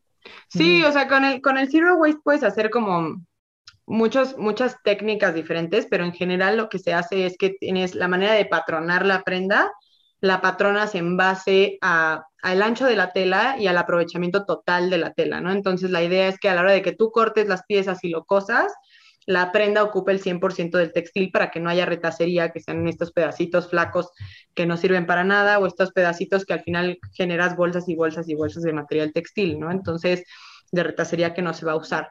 Eh, nosotros lo que hacemos es que en los que se pueden sí optimizamos todo lo posible y en los que no, la retacería la guardamos y esta retacería es la que después utilizamos para generar más prendas o bolsas o productos o empaques, ¿no? Para que al final del día sí haya como un aprovechamiento del retazo y que no se vaya a la basura.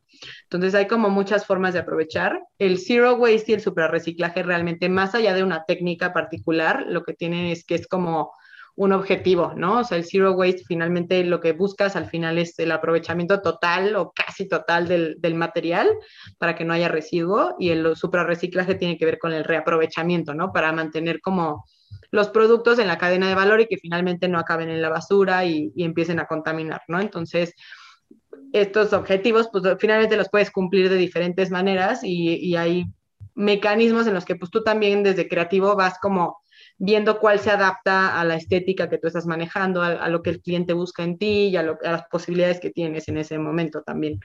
ok, y luego lo de salud mental, que creo que esto salió con la pandemia, ¿no? Este proyecto de ver o sea, toda la salud mental expresada con el encerrón con todo lo que nos sabes que, que, está muy loco porque sí creo, o sea, sí creo que salud mental en general siempre ha sido un tema bastante estigmatizado. Y creo que en, en, nuestro México mágico que primero te llevan al santero que, a, que al psicólogo, también creo que hay muchas cosas, ¿no? Que, que la gente pues, las vive con, mucha, con mucho sufrimiento, con mucha vergüenza y con mucho silencio, cuando creo que es, es una realidad más de, de, ser humano, ¿no? Es una realidad más de algo que puede pasarte, que se te puede detonar a ti, algún familiar, amigo, el que sea, ¿no? Y no tendría por qué ser causa de vergüenza, es, es causa de tratamiento, es causa de buscar ayuda, es causa de, de decirlo, ¿no? Pero no tendría por qué ser una cosa así como secreta y oculta y, y, de látigo, ¿no? O sea, creo que el objetivo final de esto fue justo eso, o sea, fue como tratar de abrir el diálogo al tema, ¿no? Alguien me dijo alguna vez, es que lo estás aplaudiendo y el romantizar las enfermedades mentales y le dije, no, es que hablar del tema no es romantizarlo, o sea, tocar el tema y hablarlo como es, porque yo en ningún momento he dicho, viva la, no, o sea, nunca, porque obviamente la gente que vive con un trastorno mental no es una fiesta, ¿no? O sea,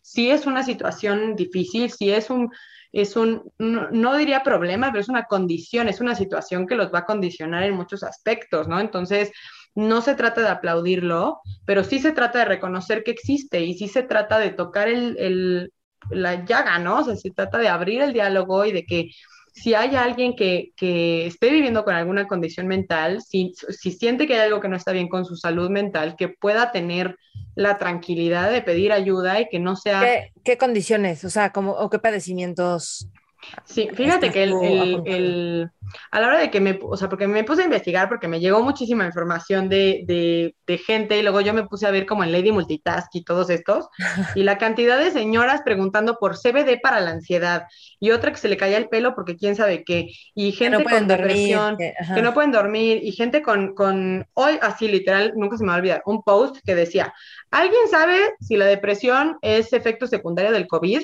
800 comentarios, no te estoy mintiendo, 800 comentarios de señoras y de, porque pues es un grupo de señoras, de señoras y chavas así escribiendo como, como de, bueno, pues no sé si sea, o sea, sí, no, sí, no sé qué, ¿no? Y yo decía, es que más allá de que sea un efecto secundario, pues claro que si vives una situación que atenta contra tu vida y te sientes en peligro, pues claro que te puede detonar algo, ¿no?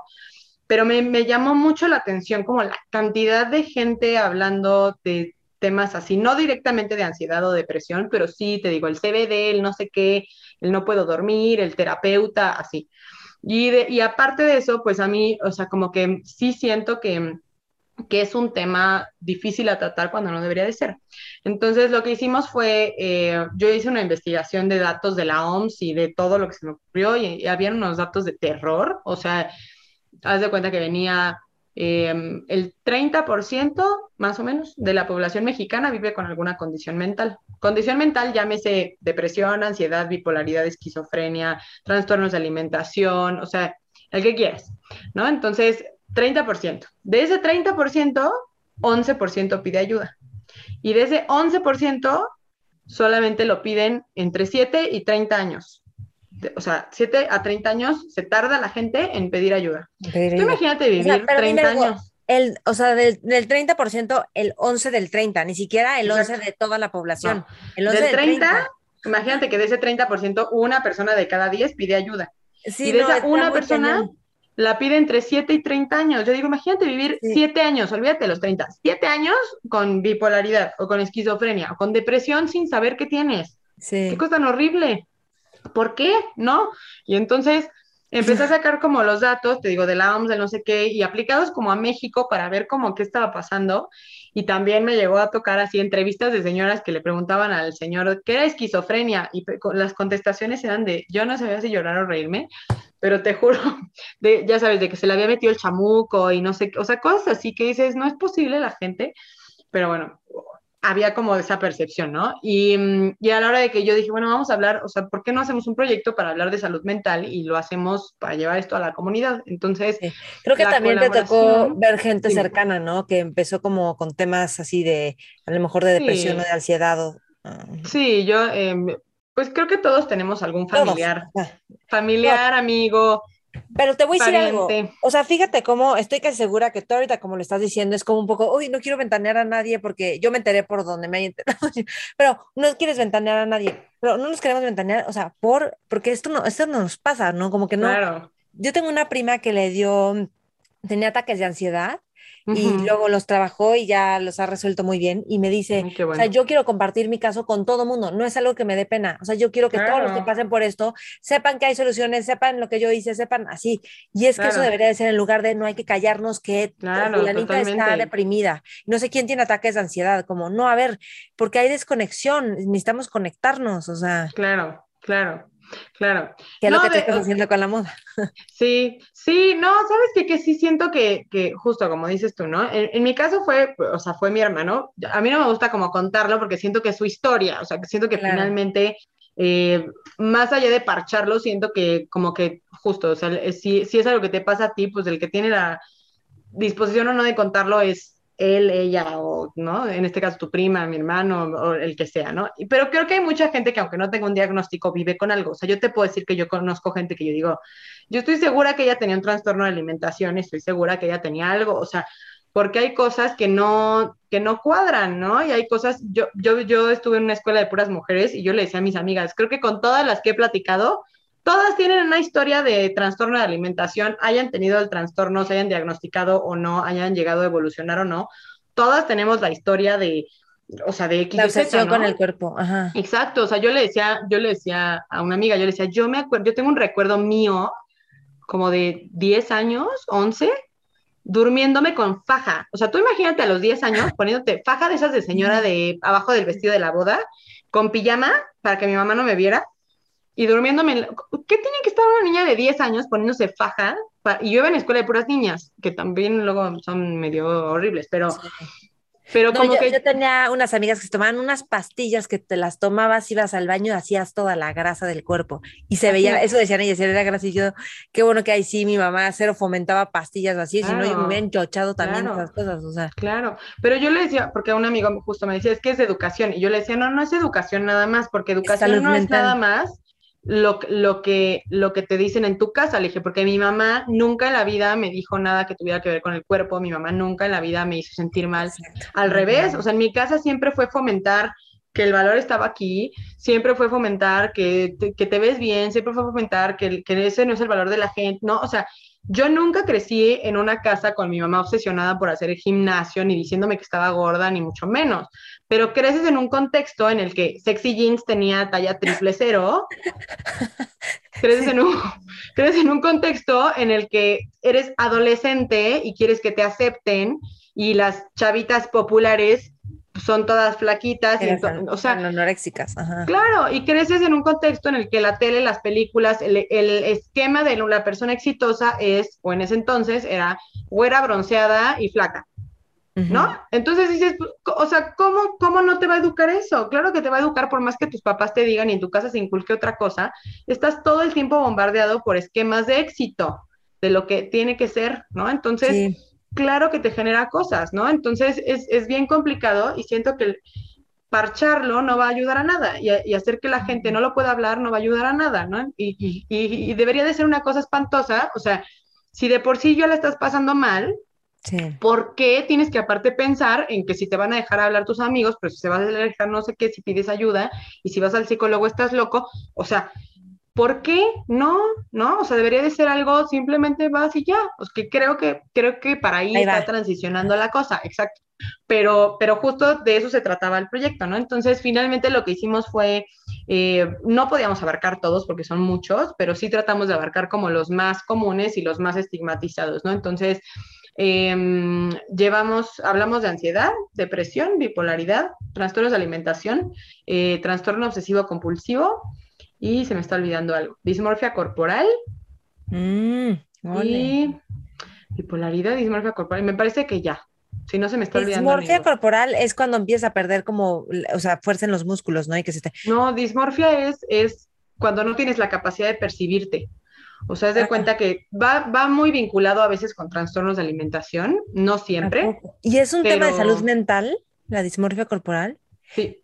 De negación, o sea, de haber negación y pierdes contacto. Pues, yo creo que pierden, por ejemplo, em, y nosotros hicimos unas entrevistas, ¿no? Yo, yo lo quería llevar a la comunidad, entonces hice una convocatoria y este y tenemos un, en el canal de YouTube tenemos 13, 13 o 14 videoentrevistas que son testimonios de diferentes trastornos y fue muy franco, o sea, el proceso con ellos fue muy fue muy piquis porque yo siento que si vas a abordar esos temas tienes que ser muy cuidadoso y hablarlo con el respeto y con la seriedad que se tiene que tomar. Entonces yo me asesoré con psicólogos, con psiquiatras, hasta de cómo sentarme. O sea, a mí me dijeron hasta cómo sentarme para entrevistarlos en el set para que la persona se sintiera cómoda y no se sintiera, porque nunca sabes también qué le vas a detonar tú a la persona de enfrente, realmente no sabes qué es lo que está viviendo y hay cosas que a lo mejor la persona no estaba lista para hablar y tú le sacas el tema, ¿no? Entonces, fue esa parte y luego yo hice un proceso con cada uno de los que participó.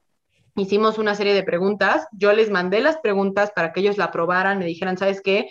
A mí no me toques este tema, o ¿sabes qué? Yo quiero hablar de este porque mi historia es importante, o lo que sea.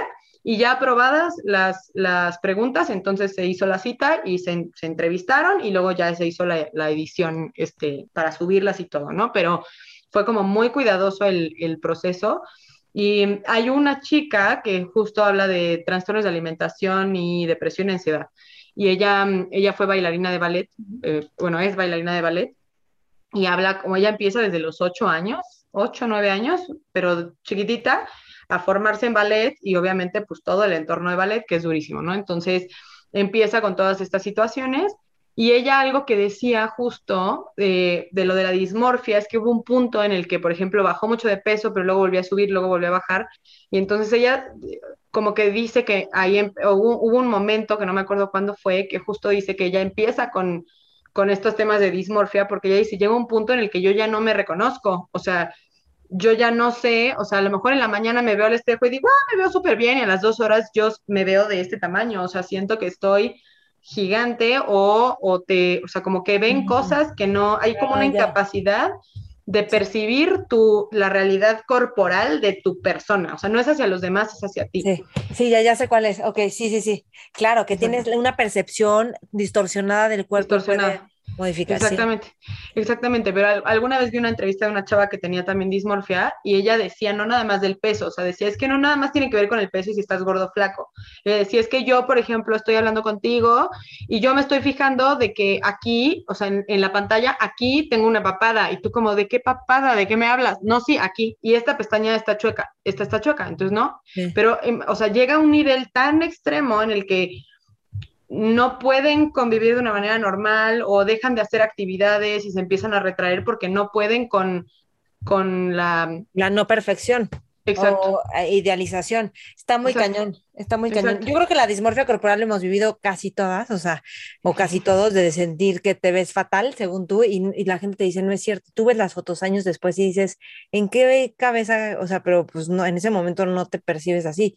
Y es la comparación y cómo hay que fomentar el autocuidado y el amor con uno mismo. Claro. Sabes que, que, está, está muy impresionante porque creo que todos los trastornos, o sea, cuando tú ves las entrevistas, que si no las has visto, te invito a que las cheques porque yo creo que Sí, no las sabía, no, las quiero. Están, están en el canal de YouTube, son 13. Están Ahora me estoy juzgando por no haberlas visto antes de entrevistas. No, no, no, no, velas cuando puedas porque son, cada una es, es una buena entrevista, entonces para que si quieren les eches ojo. pero. Mm, espérame, canal Jimena Corcuera y ahí están las entrevistas. Ah, es, Jimena Corcuera, guion bajo oficial. Ajá, y ahí están, es como todas las series, vienen como la, está la persona en medio y son fondos de colores. Entonces ya aparecen ahí. Y este, y te digo, hay ansiedad, depresión, dismorfia, trastornos de alimentación. Toda la entrevista se hizo muy, no son, no es información médica, es mm la experiencia de la persona, o sea, es cómo lo viviste, cómo creciste, cómo fue tu infancia, eh, cuándo notaste que algo te estaba pasando, eh, qué fue, cuáles son tus síntomas, cuál es la manera en la que te sientes cuando te da un, no sé, un ataque de pánico en el caso de la gente que vive con ansiedad, eh, o sea, como que es ir guiando como, como también, tanto cómo lo vive como los síntomas. En algunos casos hay, hay información también de la familia, como de cómo lo percibieron, cómo reaccionaron. Y luego hay una sección que es más bien como como de ayuda, o sea, es más bien como, bueno, ¿y, cuál, es, cuál sí es la manera de apoyarte, ¿no? O sea, si tú estás viviendo un ataque o si, estás ansioso, cuál sí es la manera de darte cuenta que te está pasando, cuál sí es la manera de apoyarte, qué sí te tienen que decir, ¿no? Porque en el caso de mi hermano y creo que de mucha gente que vive con depresión particularmente, me ha tocado mucha gente que te dice, es que no me digas, o sea, como que hay frases que la familia dice siempre con el afán de ayudar, pero que a la persona que lo está viviendo le hacen muchísimo daño, ¿no? El échale ganas, el, no, pero es que es porque le estás echando flojera, es porque no has hecho ejercicio, tienes que hacer ejercicio, ¿no? Entonces hay como cosas que, como no hay un entendimiento real de que es una enfermedad, o sea, de que realmente hay un trastorno y no es nada más una persona que le está echando flojera a la vida, sino de verdad hay una condición física mental, eh, la, la manera de reaccionar obviamente es, hay gente que presiona, hay gente que empuja, hay gente que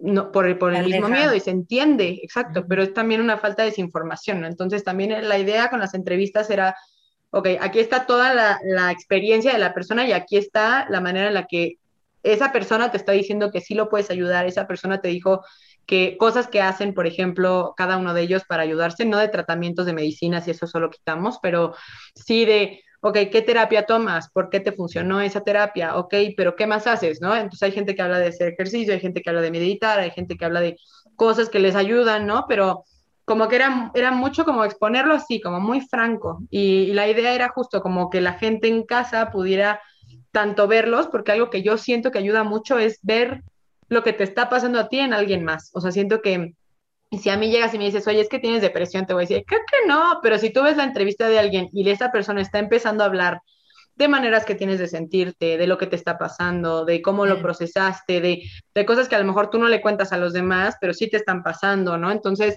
es diferente espejearte, ¿no? Con, con alguien y que te digan, sí, yo lo vivo así y esto. ¿no? Entonces siento que por un lado era como dar herramientas para identificar si algo estaba pasando que tuvieras que pedir ayuda o por lo menos buscar ok, a lo mejor tengo esto que revisarme, ¿no? Porque está curioso, ¿no? O, dar herramientas también de apoyo, ¿no? De acompañamiento familiar o, de cómo ayudar también a alguien que está viviendo con una situación así, ¿no? Entonces, de eso se trataba y en los videos pusimos un link también de mm, herramientas gratuitas y, y privadas de centros de salud, call centers, todo lo que se nos ocurrió para para que la gente pueda tener puntos de apoyo. Y hicimos una alianza con un centro de apoyo psicoterapéutico y psiquiátrico que se llama Casa Psi, que atienden desde niños chiquitos hasta adultos mayores. Entonces, eh, con un codiguito que es como XC Salud Mental, pueden acceder a sesiones de terapia con costo preferencial, me parece que son 300 pesos eh, por sesión privada.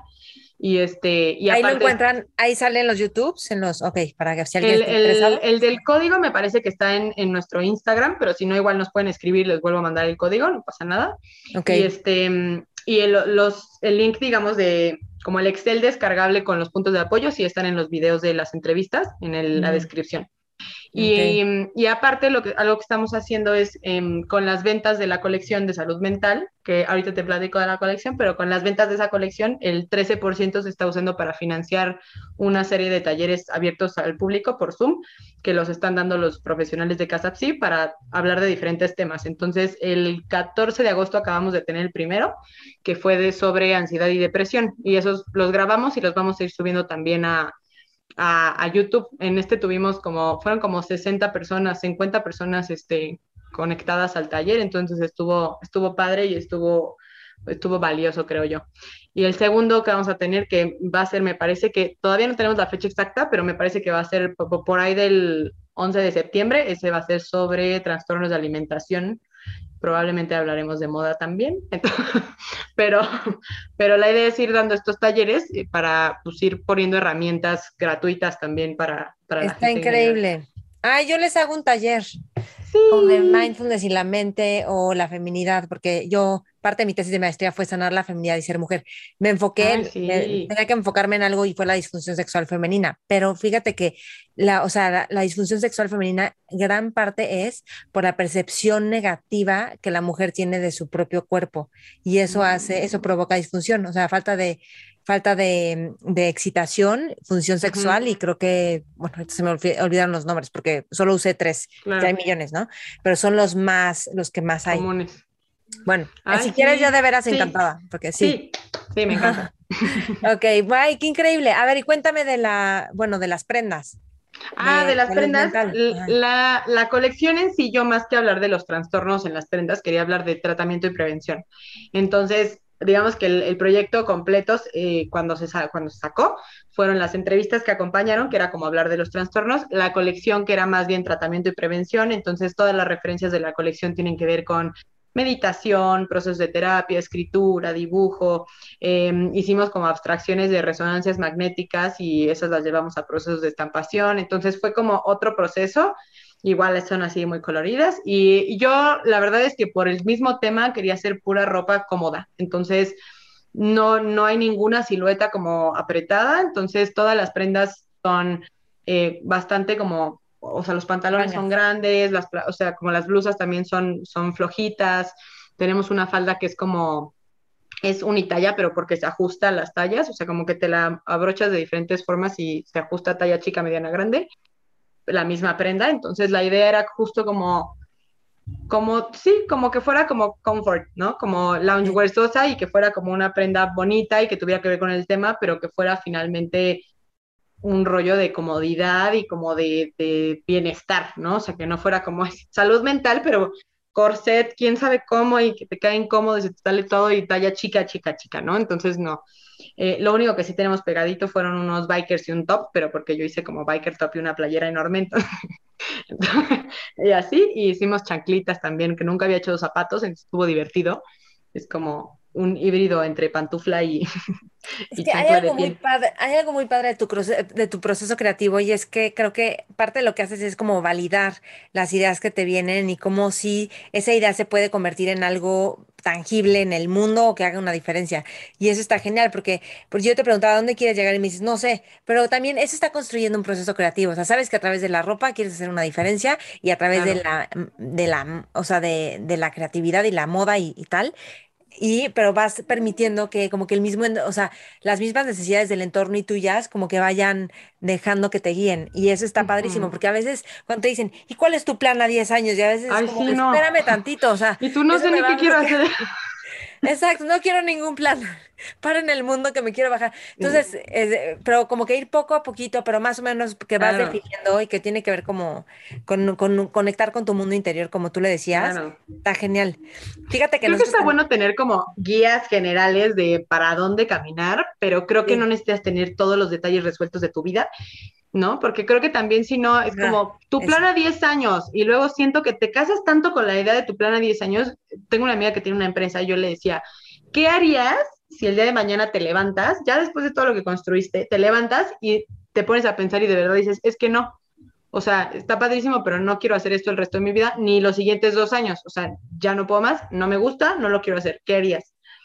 No, pues no sé. Yo le dije, pues es que está cañón, ¿no? O sea, porque te hacen pensar justo como que tienes que llegar a algún lugar del éxito y tienes que llegar a 10 años, que claro que hay una perspectiva de, vida, de trabajo, de todo, y es bien importante mantener como esos objetivos, digamos, claros para avanzar bien, ¿no? Pero, pero creo que es importante un, un, un cierto grado de amplitud y de flexibilidad para que, para que tú también vayas justo viendo, porque hay cosas del proyecto que yo creo que que no puedes prever, ¿no? Creo que hay cosas de todos los proyectos que tú lo empiezas con una idea y si no flexibilizas, te quedas con esa idea que a lo mejor no funcionó, en vez de aprender del justo de la retroalimentación de lo que estás eh, haciendo. Esas son las empresas que quiebran. O sea, Blockbuster quebró porque no se reinventó.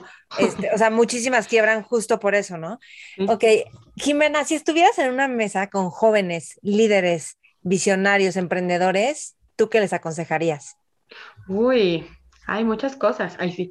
No, yo, yo creo que, o sea, creo que alguna vez me preguntaron, creo que mis becarios, una cosa así, y yo les decía, pues yo creo que lo principal es aventarte como el borras, o sea, siento que aprender a estar cómodo con la incertidumbre, aprender a estar cómodo con la imperfección, ¿no? Usar la imperfección como, alguna vez vi una entrevista, creo que de Nati Peluso o algo así, decía como la imperfección como poder, ¿no? Y yo decía, claro, tiene toda la razón, la imperfección como poder, ¿no? O sea, la imperfección como, como un punto de, de, de crecimiento, ¿no? O sea, porque creo que justo no tienes que ser perfecto, no te tienes que mostrar perfecto, ¿no? Es más bien aprender a disfrutar los procesos, porque pasas mucho más tiempo en el proceso que en las sí. Y lo que hoy piensas mañana no, y lo que hoy te mueve mañana no. O exacto, sea, exacto. Como que darnos chance de, de, también permitir que otros cambien y nosotros cambiar, ¿no? Exacto. Sí, pero creo que es aventarte, aventarte aunque no sea perfecto todavía, porque si no te avientas, a mí me pasó mucho que planeas, planeas, planeas, planeas, planeas y te echas dos años de planeación y cuando acabas tu planeación ya no sabes ni qué querías hacer, ya ni te interesa el proyecto que planeaste en dos años, ¿no? O ya es otra cosa, ¿no? Entonces creo que es de pronto le tenemos miedo justo al fracaso, ¿no? Y le tenemos miedo a aventarnos y, decir, bueno, no salió chin, pero creo que aventarte y ponerte en el, en el área de juego y, sobre ahí construyes, ¿no? Sobre tu imperfección construyes. Mm. Construyes, pules, caminas, escuchas, ¿no? Moldeas, pero, pero ya estás ya estás en el, en el camino hacia, hacia construir lo que quieres hacer después, ¿no? Sí, me, me encanta. Y para, nomás para cerrar el tema de las entrevistas y salud mental, ¿qué descubriste? ¿Qué aprendiste de todo esto? ¿Qué impacto tuvo? Fíjate que yo creo que el, el de salud mental, creo que ha sido el proyecto más emocionalmente demandante que yo he hecho hasta la fecha. O sea, siento que fue un proyecto súper enriquecedor, súper, súper, súper valioso, pero fue un proyecto de mucha, de mucho choque conmigo, o sea, porque finalmente estás, imagínate, yo estuve pues por lo menos tres meses seguidos entre investigando y, y yo que soy doña empática, entonces yo como esponja, ¿no? Entonces, entre investigando toda la situación, más... Y vinculándote con las historias. Sí, yo ya, o sea, no, me metí a terapia, no es choro, me metí a terapia porque hubo un punto que yo decía, haz de cuenta, veía, me metí a investigar depresión, todo lo de, y yo ya, estoy segura que tuve depresión y mi esposo me decía, no, cálmate, y yo, al día siguiente, haz de cuenta, esquizofrenia, y yo no, es que ayer vi sombras. O sea, te, pero te juro que yo... a todos los psicólogos cuando están estudiando. yo te juro que tenía todo. Yo dije, bueno, o, soy bipolar, a lo mejor soy bipolar, porque soy muy así como, o sea, mis emociones son como muy, muy intensas, ¿no? Y no, como, no, no es bipolar, no, no tiene nada que ver. Y dije, no, me voy a meter a terapia para que alguien me aterrice, porque si no voy a acabar aquí poniéndome el saco de todo el mundo. Pero sí te, te confronta mucho el tema. O sea, cuando realmente te metes, hay muchos puntos de encuentro, aunque no tengas ese trastorno, ¿no? Hay muchos puntos de encuentro, hay muchos puntos de reflexión. Hay una entrevista de, de Ramón, Ramón se llama, sí, de Ramón, que es que no me acuerdo cómo lo habíamos puesto, pero sí, Ramón. De Ramón que ha hablado de, él es ansiedad y depresión.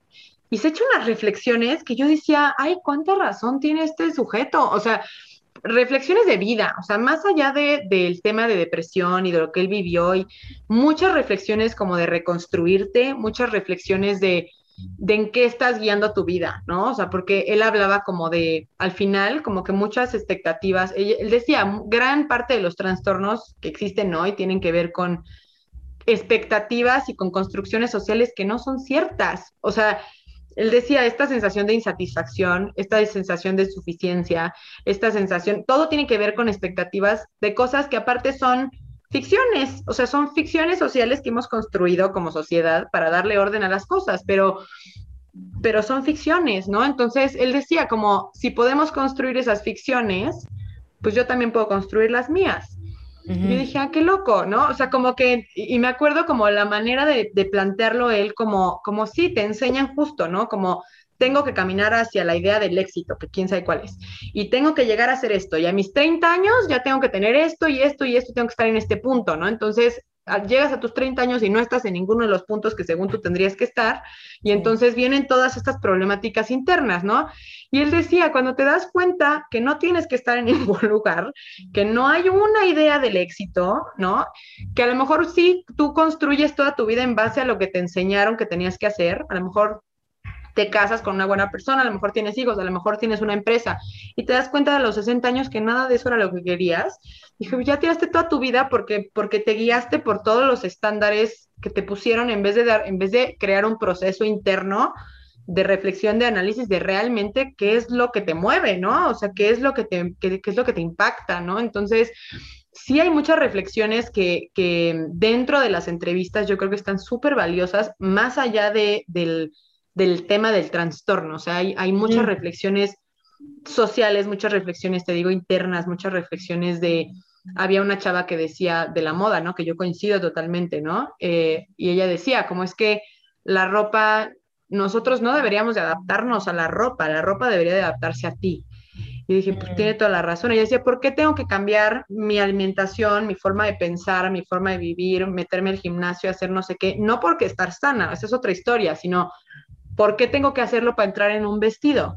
¿No? O sea, ¿por qué tengo que cambiar todo lo que me conforma para entrar en una prenda? O sea, no, ¿no? Entonces, como que hay muchas cosas así de todas las entrevistas, o sea, la, de la chava em, Mariana que compartió su testimonio de bipolaridad también tiene unas porque ella tiene un proceso feminista muy denso ella es, eh, tiene un, grupo de feministas, de mujeres feministas, y aparte, eh, pues ha, luchado con toda esta temática de, su experiencia con, bipolaridad tipo 2.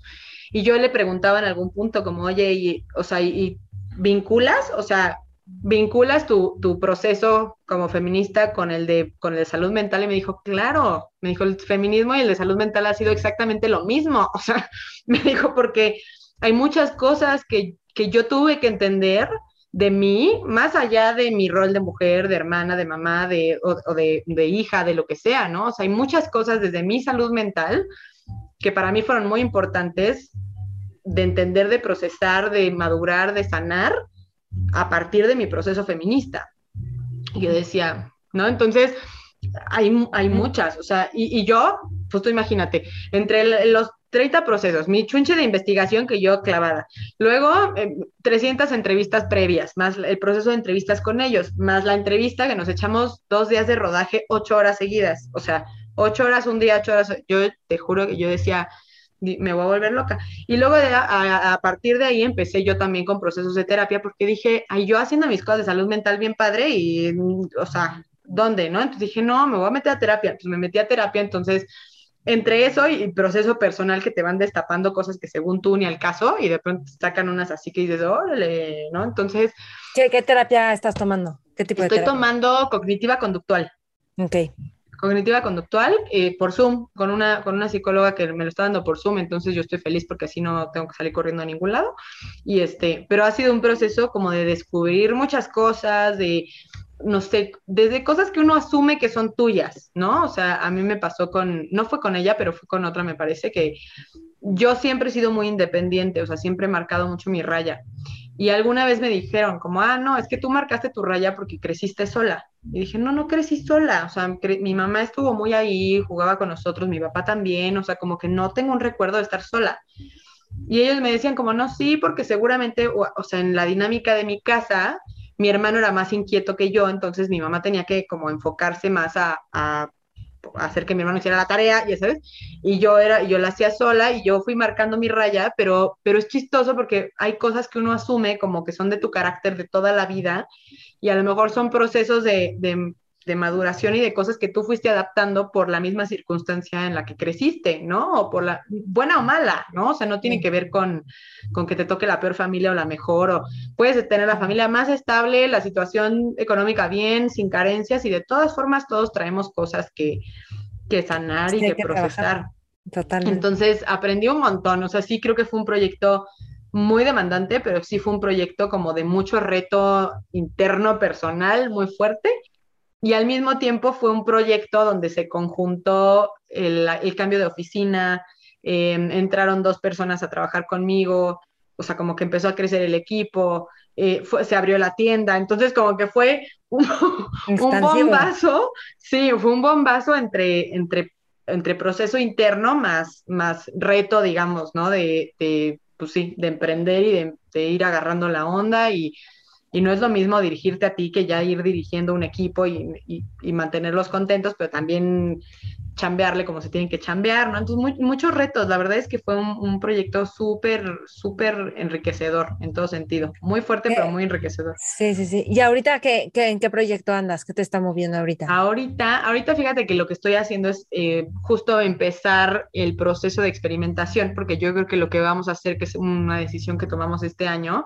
es que el, el primer semestre de cada año nos vamos a dedicar justo a estos temas culturales y sociales para hacer este tipo de proyectos, como el de salud salud mental, con la colaboración, que siempre hacemos colaboraciones con otros sectores, porque a mí me parece interesante como llevarlo a otras plataformas y salirnos un poquito del esquema usual y, este, y abordar estos temas, ¿no?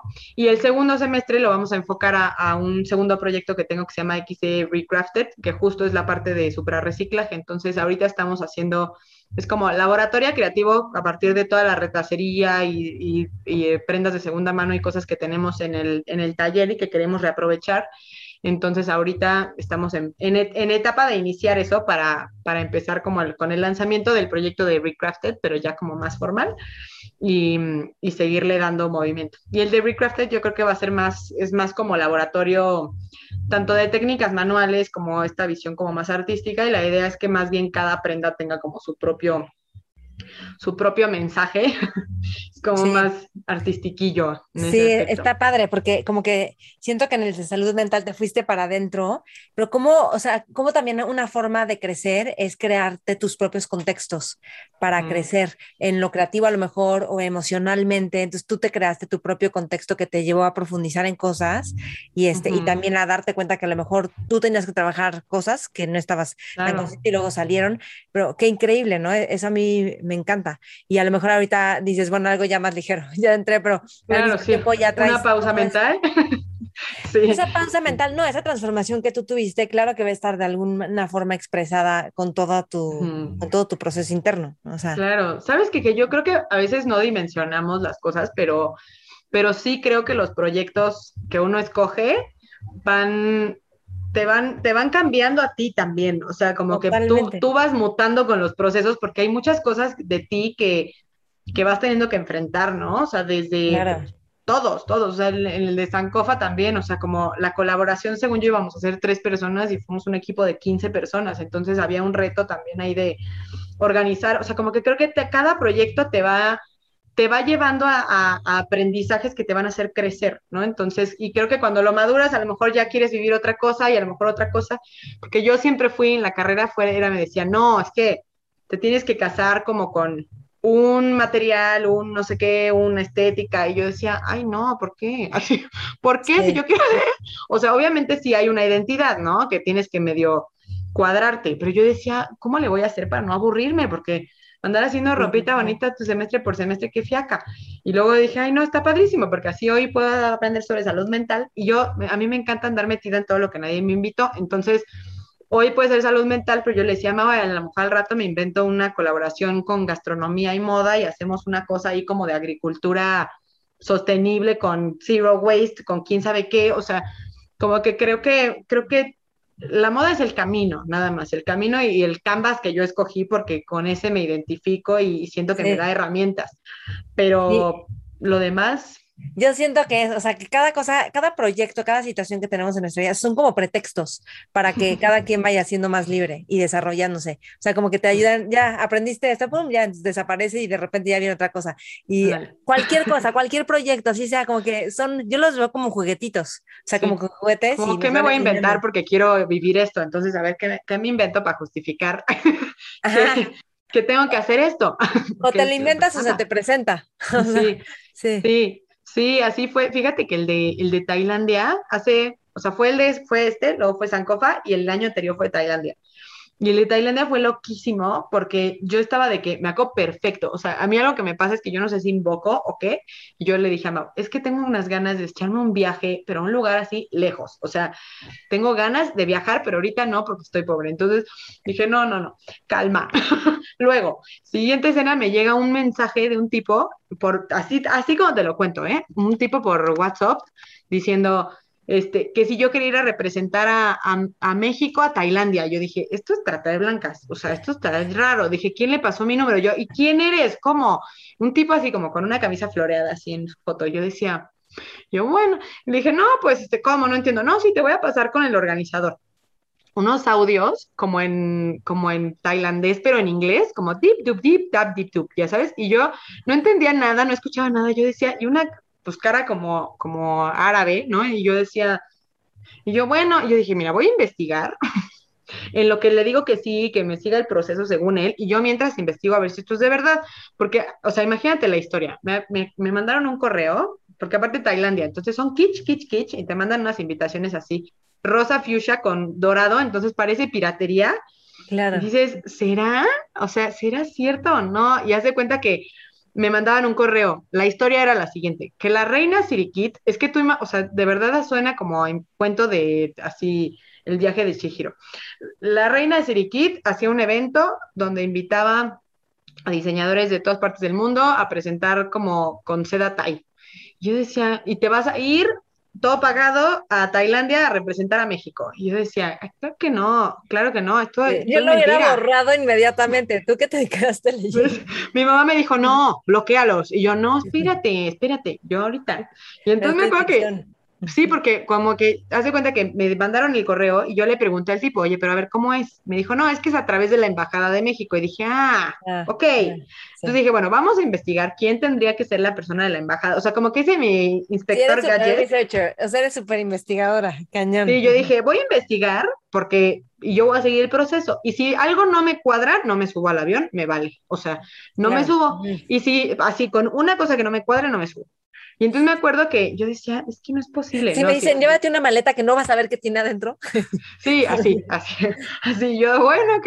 No, pues resulta que sí era cierto. Y entonces de cuenta que es que así de bizarro. O sea, la reina de Tailandia, que tiene como 90 años, hay reina y rey, cosa que yo no sabía. Entonces, la reina y el rey, la reina se llama Sirikit, el rey se murió y subió su hijo. Y la reina tiene como 90 años, pero toda su vida se la dedicó, como que la gente la quiere muchísimo porque la reina se involucró mucho con las comunidades y hizo muchos trabajos de recuperación de como aldeas y cosas de Tailandia. Entre ellas hizo un proyecto para difundir la seda Thai. Ellos tienen, hacen como sedas como artesanales en telar y una cosa así piciosa. Y entonces me acuerdo que me, me, dicen eso y yo, bueno, ok. Me dijeron, pues tú dibújate tus bocetos. Y yo, bueno, ok. Entonces yo dije, pues voy a dibujar. Me mandaron un catálogo, me mandaron una cajita, te juro por Dios, de este tamaño. Yo pedí 90 metros de tela de las que iban a mandar. Una caja así, que yo dije, no manches, me mandaron dos metros, ¿qué es esto? Todas las seditas así como metidas, de que 15 metros y una hoja así como de papel, como de este gordo, así 15 metros. Y yo, ¿cómo? ya hice mis chuchulucas, así de que en modo, maquila china, porque yo ni tenía taller, en maquila china aquí en mi casa, de que un señor y yo, yo planchaba en el piso, o sea, todo así, de que me lo tuve que llevar a Cancún porque yo tenía un viaje y dije, es que si no me lo llevo al viaje no llego, entonces mis, la mamá de mi esposo ayudándome a poner alfileres en el piso. Mao, mi esposo, no le vayan a decir, Mao, mi esposo, de modelo, de que yo le ponía los vestidos para... y Mao, pero no me mandé, le tomaba fotos y Mao, no le vais a enseñar esto a nadie. Y yo, no, no, no, tranquilo. Ay, sí. Y luego con la máquina de coser de la abuela amarilla de que llevaba 80 años, de que la quemé, o sea, se le quemó el hule. no, no tienes idea el show, así mal. Bueno, pues es que me fui aterrada porque me fui sola, porque, porque nadie me podía acompañar. Entonces me fui sola, mi papá me dijo, ¿cómo te vas a ir a Tailandia sola? Y yo, pues sí, me voy a ir así, con quién sabe qué, pues, pues prendan las veladoras. Pues me, me, fui a Tailandia de que yo, yo te juro que yo juraba que en cualquier avión me desaparecían. Y no, fue una experiencia padrísima, súper loca, súper rara. Real, Sí, bizarrísima. O sea, yo estaba de que, ¿qué está pasando? Así, invitaron como, haz de cuenta que cada embajada invitaba a un diseñador. Entonces eran unos 58 países, todos como haciendo cosas con la seda Thai. Entonces desfilabas en la cosa esa y te ibas a no sé dónde. Yo dije, bueno, me voy a quedar unos días más. Entonces me metí a todos los mercados. O sea, la gente no habla inglés, bueno, habla inglés, pero muy mal. Entonces no entendías nada. Y como que tienen una expresión rara. O sea, a Tailandia le dicen la ciudad de las sonrisas, pero no porque sean muy felices, sino porque sonríen, tienen como, como que la sonrisa no está asociada necesariamente a felicidad, entonces tienen como sonrisa de funeral, sonrisa de enojo, sonrisa de así, entonces como una expresión súper rara y como que no... de enojo para saber cuál es la de no. Sí, ándale. Y entonces, y toda la gente seria, y yo decía, ¿por qué no dicen la ciudad de las sonrisas y nadie sonríe nada? O sea, pero, y, todo en tailandés, y como que no sabes ni qué, las letras así, o sea, como dibujo. No, no, no, no, pero, o sea, pero me la pasé bomba. O sea, fue el viaje más bizarro de la Tierra, pero fue una experiencia loquísima, loquísima, loquísima, loquísima. ¿Y por qué te escogieron a ti? O sea, ¿cómo te escogieron a ti? Pues yo mandé mi portafolio, o sea, me, dijeron como, oye, ¿quieres participar? Y yo sí, mandé mi portafolio, mandé mis cosas, me dijeron que sí, que estaba aprobado. Y dije, ah, ok, está bueno, pues. Y entonces ya me mandaron, hice los bocetos y este, me mandaron la tela. O sea, no, no, no, ¿cómo te contactó el de la blusa de, flores? Según yo, es que estuvo muy raro, porque según yo le pasó mi contacto, o sea, este tipo tenía una amiga de infancia en México, él vive en Tailandia. Tenía una amiga de infancia en México y esta amiga de infancia iba como tres generaciones o dos generaciones arriba de la mía en la universidad. Nunca ah. hablamos, o sea, no es mi amiga, nunca hablamos, nunca nada creo que la vi una vez como porque le di una chamarra para una cosa que estaba haciendo ella y yo no sé como que si se, como por qué se le ocurrió como, ah, claro, ella. O sea, porque ella, también es diseñadora. Yo le dije, ¿por qué no te fuiste tú? Me dijo, porque no sé trabajar con seda. Y yo, yo tampoco, pero no me importa. O sea, ahorita aprendo. Ah, es increíble. no manches, le dije, ¿cómo, ¿cómo dejas ir una cosa así? ¿No? Yo creo que, no sé, pero estaba muy bizarro. Muy, muy. era para ti. Qué bien. Sí, yo creo que son de esas cosas que de verdad que no tienen explicación. ¿Qué, aprendí en Tailandia? Ay, aventarte como el borras, te digo, porque sí, o sea, obviamente tienes que investigar para no andar sin los andeses, pero, pero sí fue una, o sea, fue una muy buena experiencia. Yo me acababa de casar por el civil y entonces todo el mundo me dijo, no te vayas, ¿cómo te vas a ir sola? Y yo, pues, claro que me voy a ir, ¿por qué no me voy a ir? O sea, Dije, ya parece, o sea, si él me puede acompañar, padrísimo que me acompañe, pero si no me puede acompañar, ¿por qué me voy a perder de vivir algo así? Claro que no. Sí, no, bueno. No, no. No, pero, pero sí, pues, y creo que son siempre aprendizajes como de, de como de moldearte, de aprender a adaptarte a la situación, que finalmente estás en otro país, tú sola. No, y de aprovechar las oportunidades, o sea. De aprovechar y el, el networking, sí. Sí. Sí, sí tienes que, que verte pilas. Jimena, ¿algo más que quieras agregar? Ay, no, pues nada más, muchas gracias por, por el espacio, por la plática, por tu tiempo. Yo feliz. Yo también feliz, me encantó platicar contigo, eh, me encantó conocerte más y este, yo puesta para lo que te dije en las conferencias y estamos en contacto, obviamente. Sí, sí te voy a molestar por ahí. Sí, entonces este, la pueden encontrar jimenacorcuera.com, luego estás en Instagram, este, tu canal en Instagram es Jimena, ajá, Jimena.corcuera-oficial con doble F, ese también sin el punto, o sea, Jimena Corcuera Oficial está en YouTube y la página web que es jimenacorcuera.com. Sí, perfecto. Gracias, gracias. No, muchísimas gracias a ti, de verdad. Qué rica plática. Mentores. Increíble escuchar a Jimena y ver todas sus ideas, toda su innovación, visión. Espero que te haya servido muchísimo este programa. Me encantará saber de ti qué es lo que más te sirve, qué es lo que más te gusta de esta entrevista. Comparten tus historias, tagueanos. Jimena Corcuera Oficial, yo Maite Valverde de Loyola, el programa Mentores con Maite. Y pues estamos en contacto. Si quieres recibir la información de todos nuestros mails, de las entrevistas que están saliendo, escríbenos un correo a info arroba mentoresconmaite.com. De veras, gracias por escuchar, gracias por compartir, porque esto crece gracias a ti. Entonces, gracias, gracias, gracias. Mentores.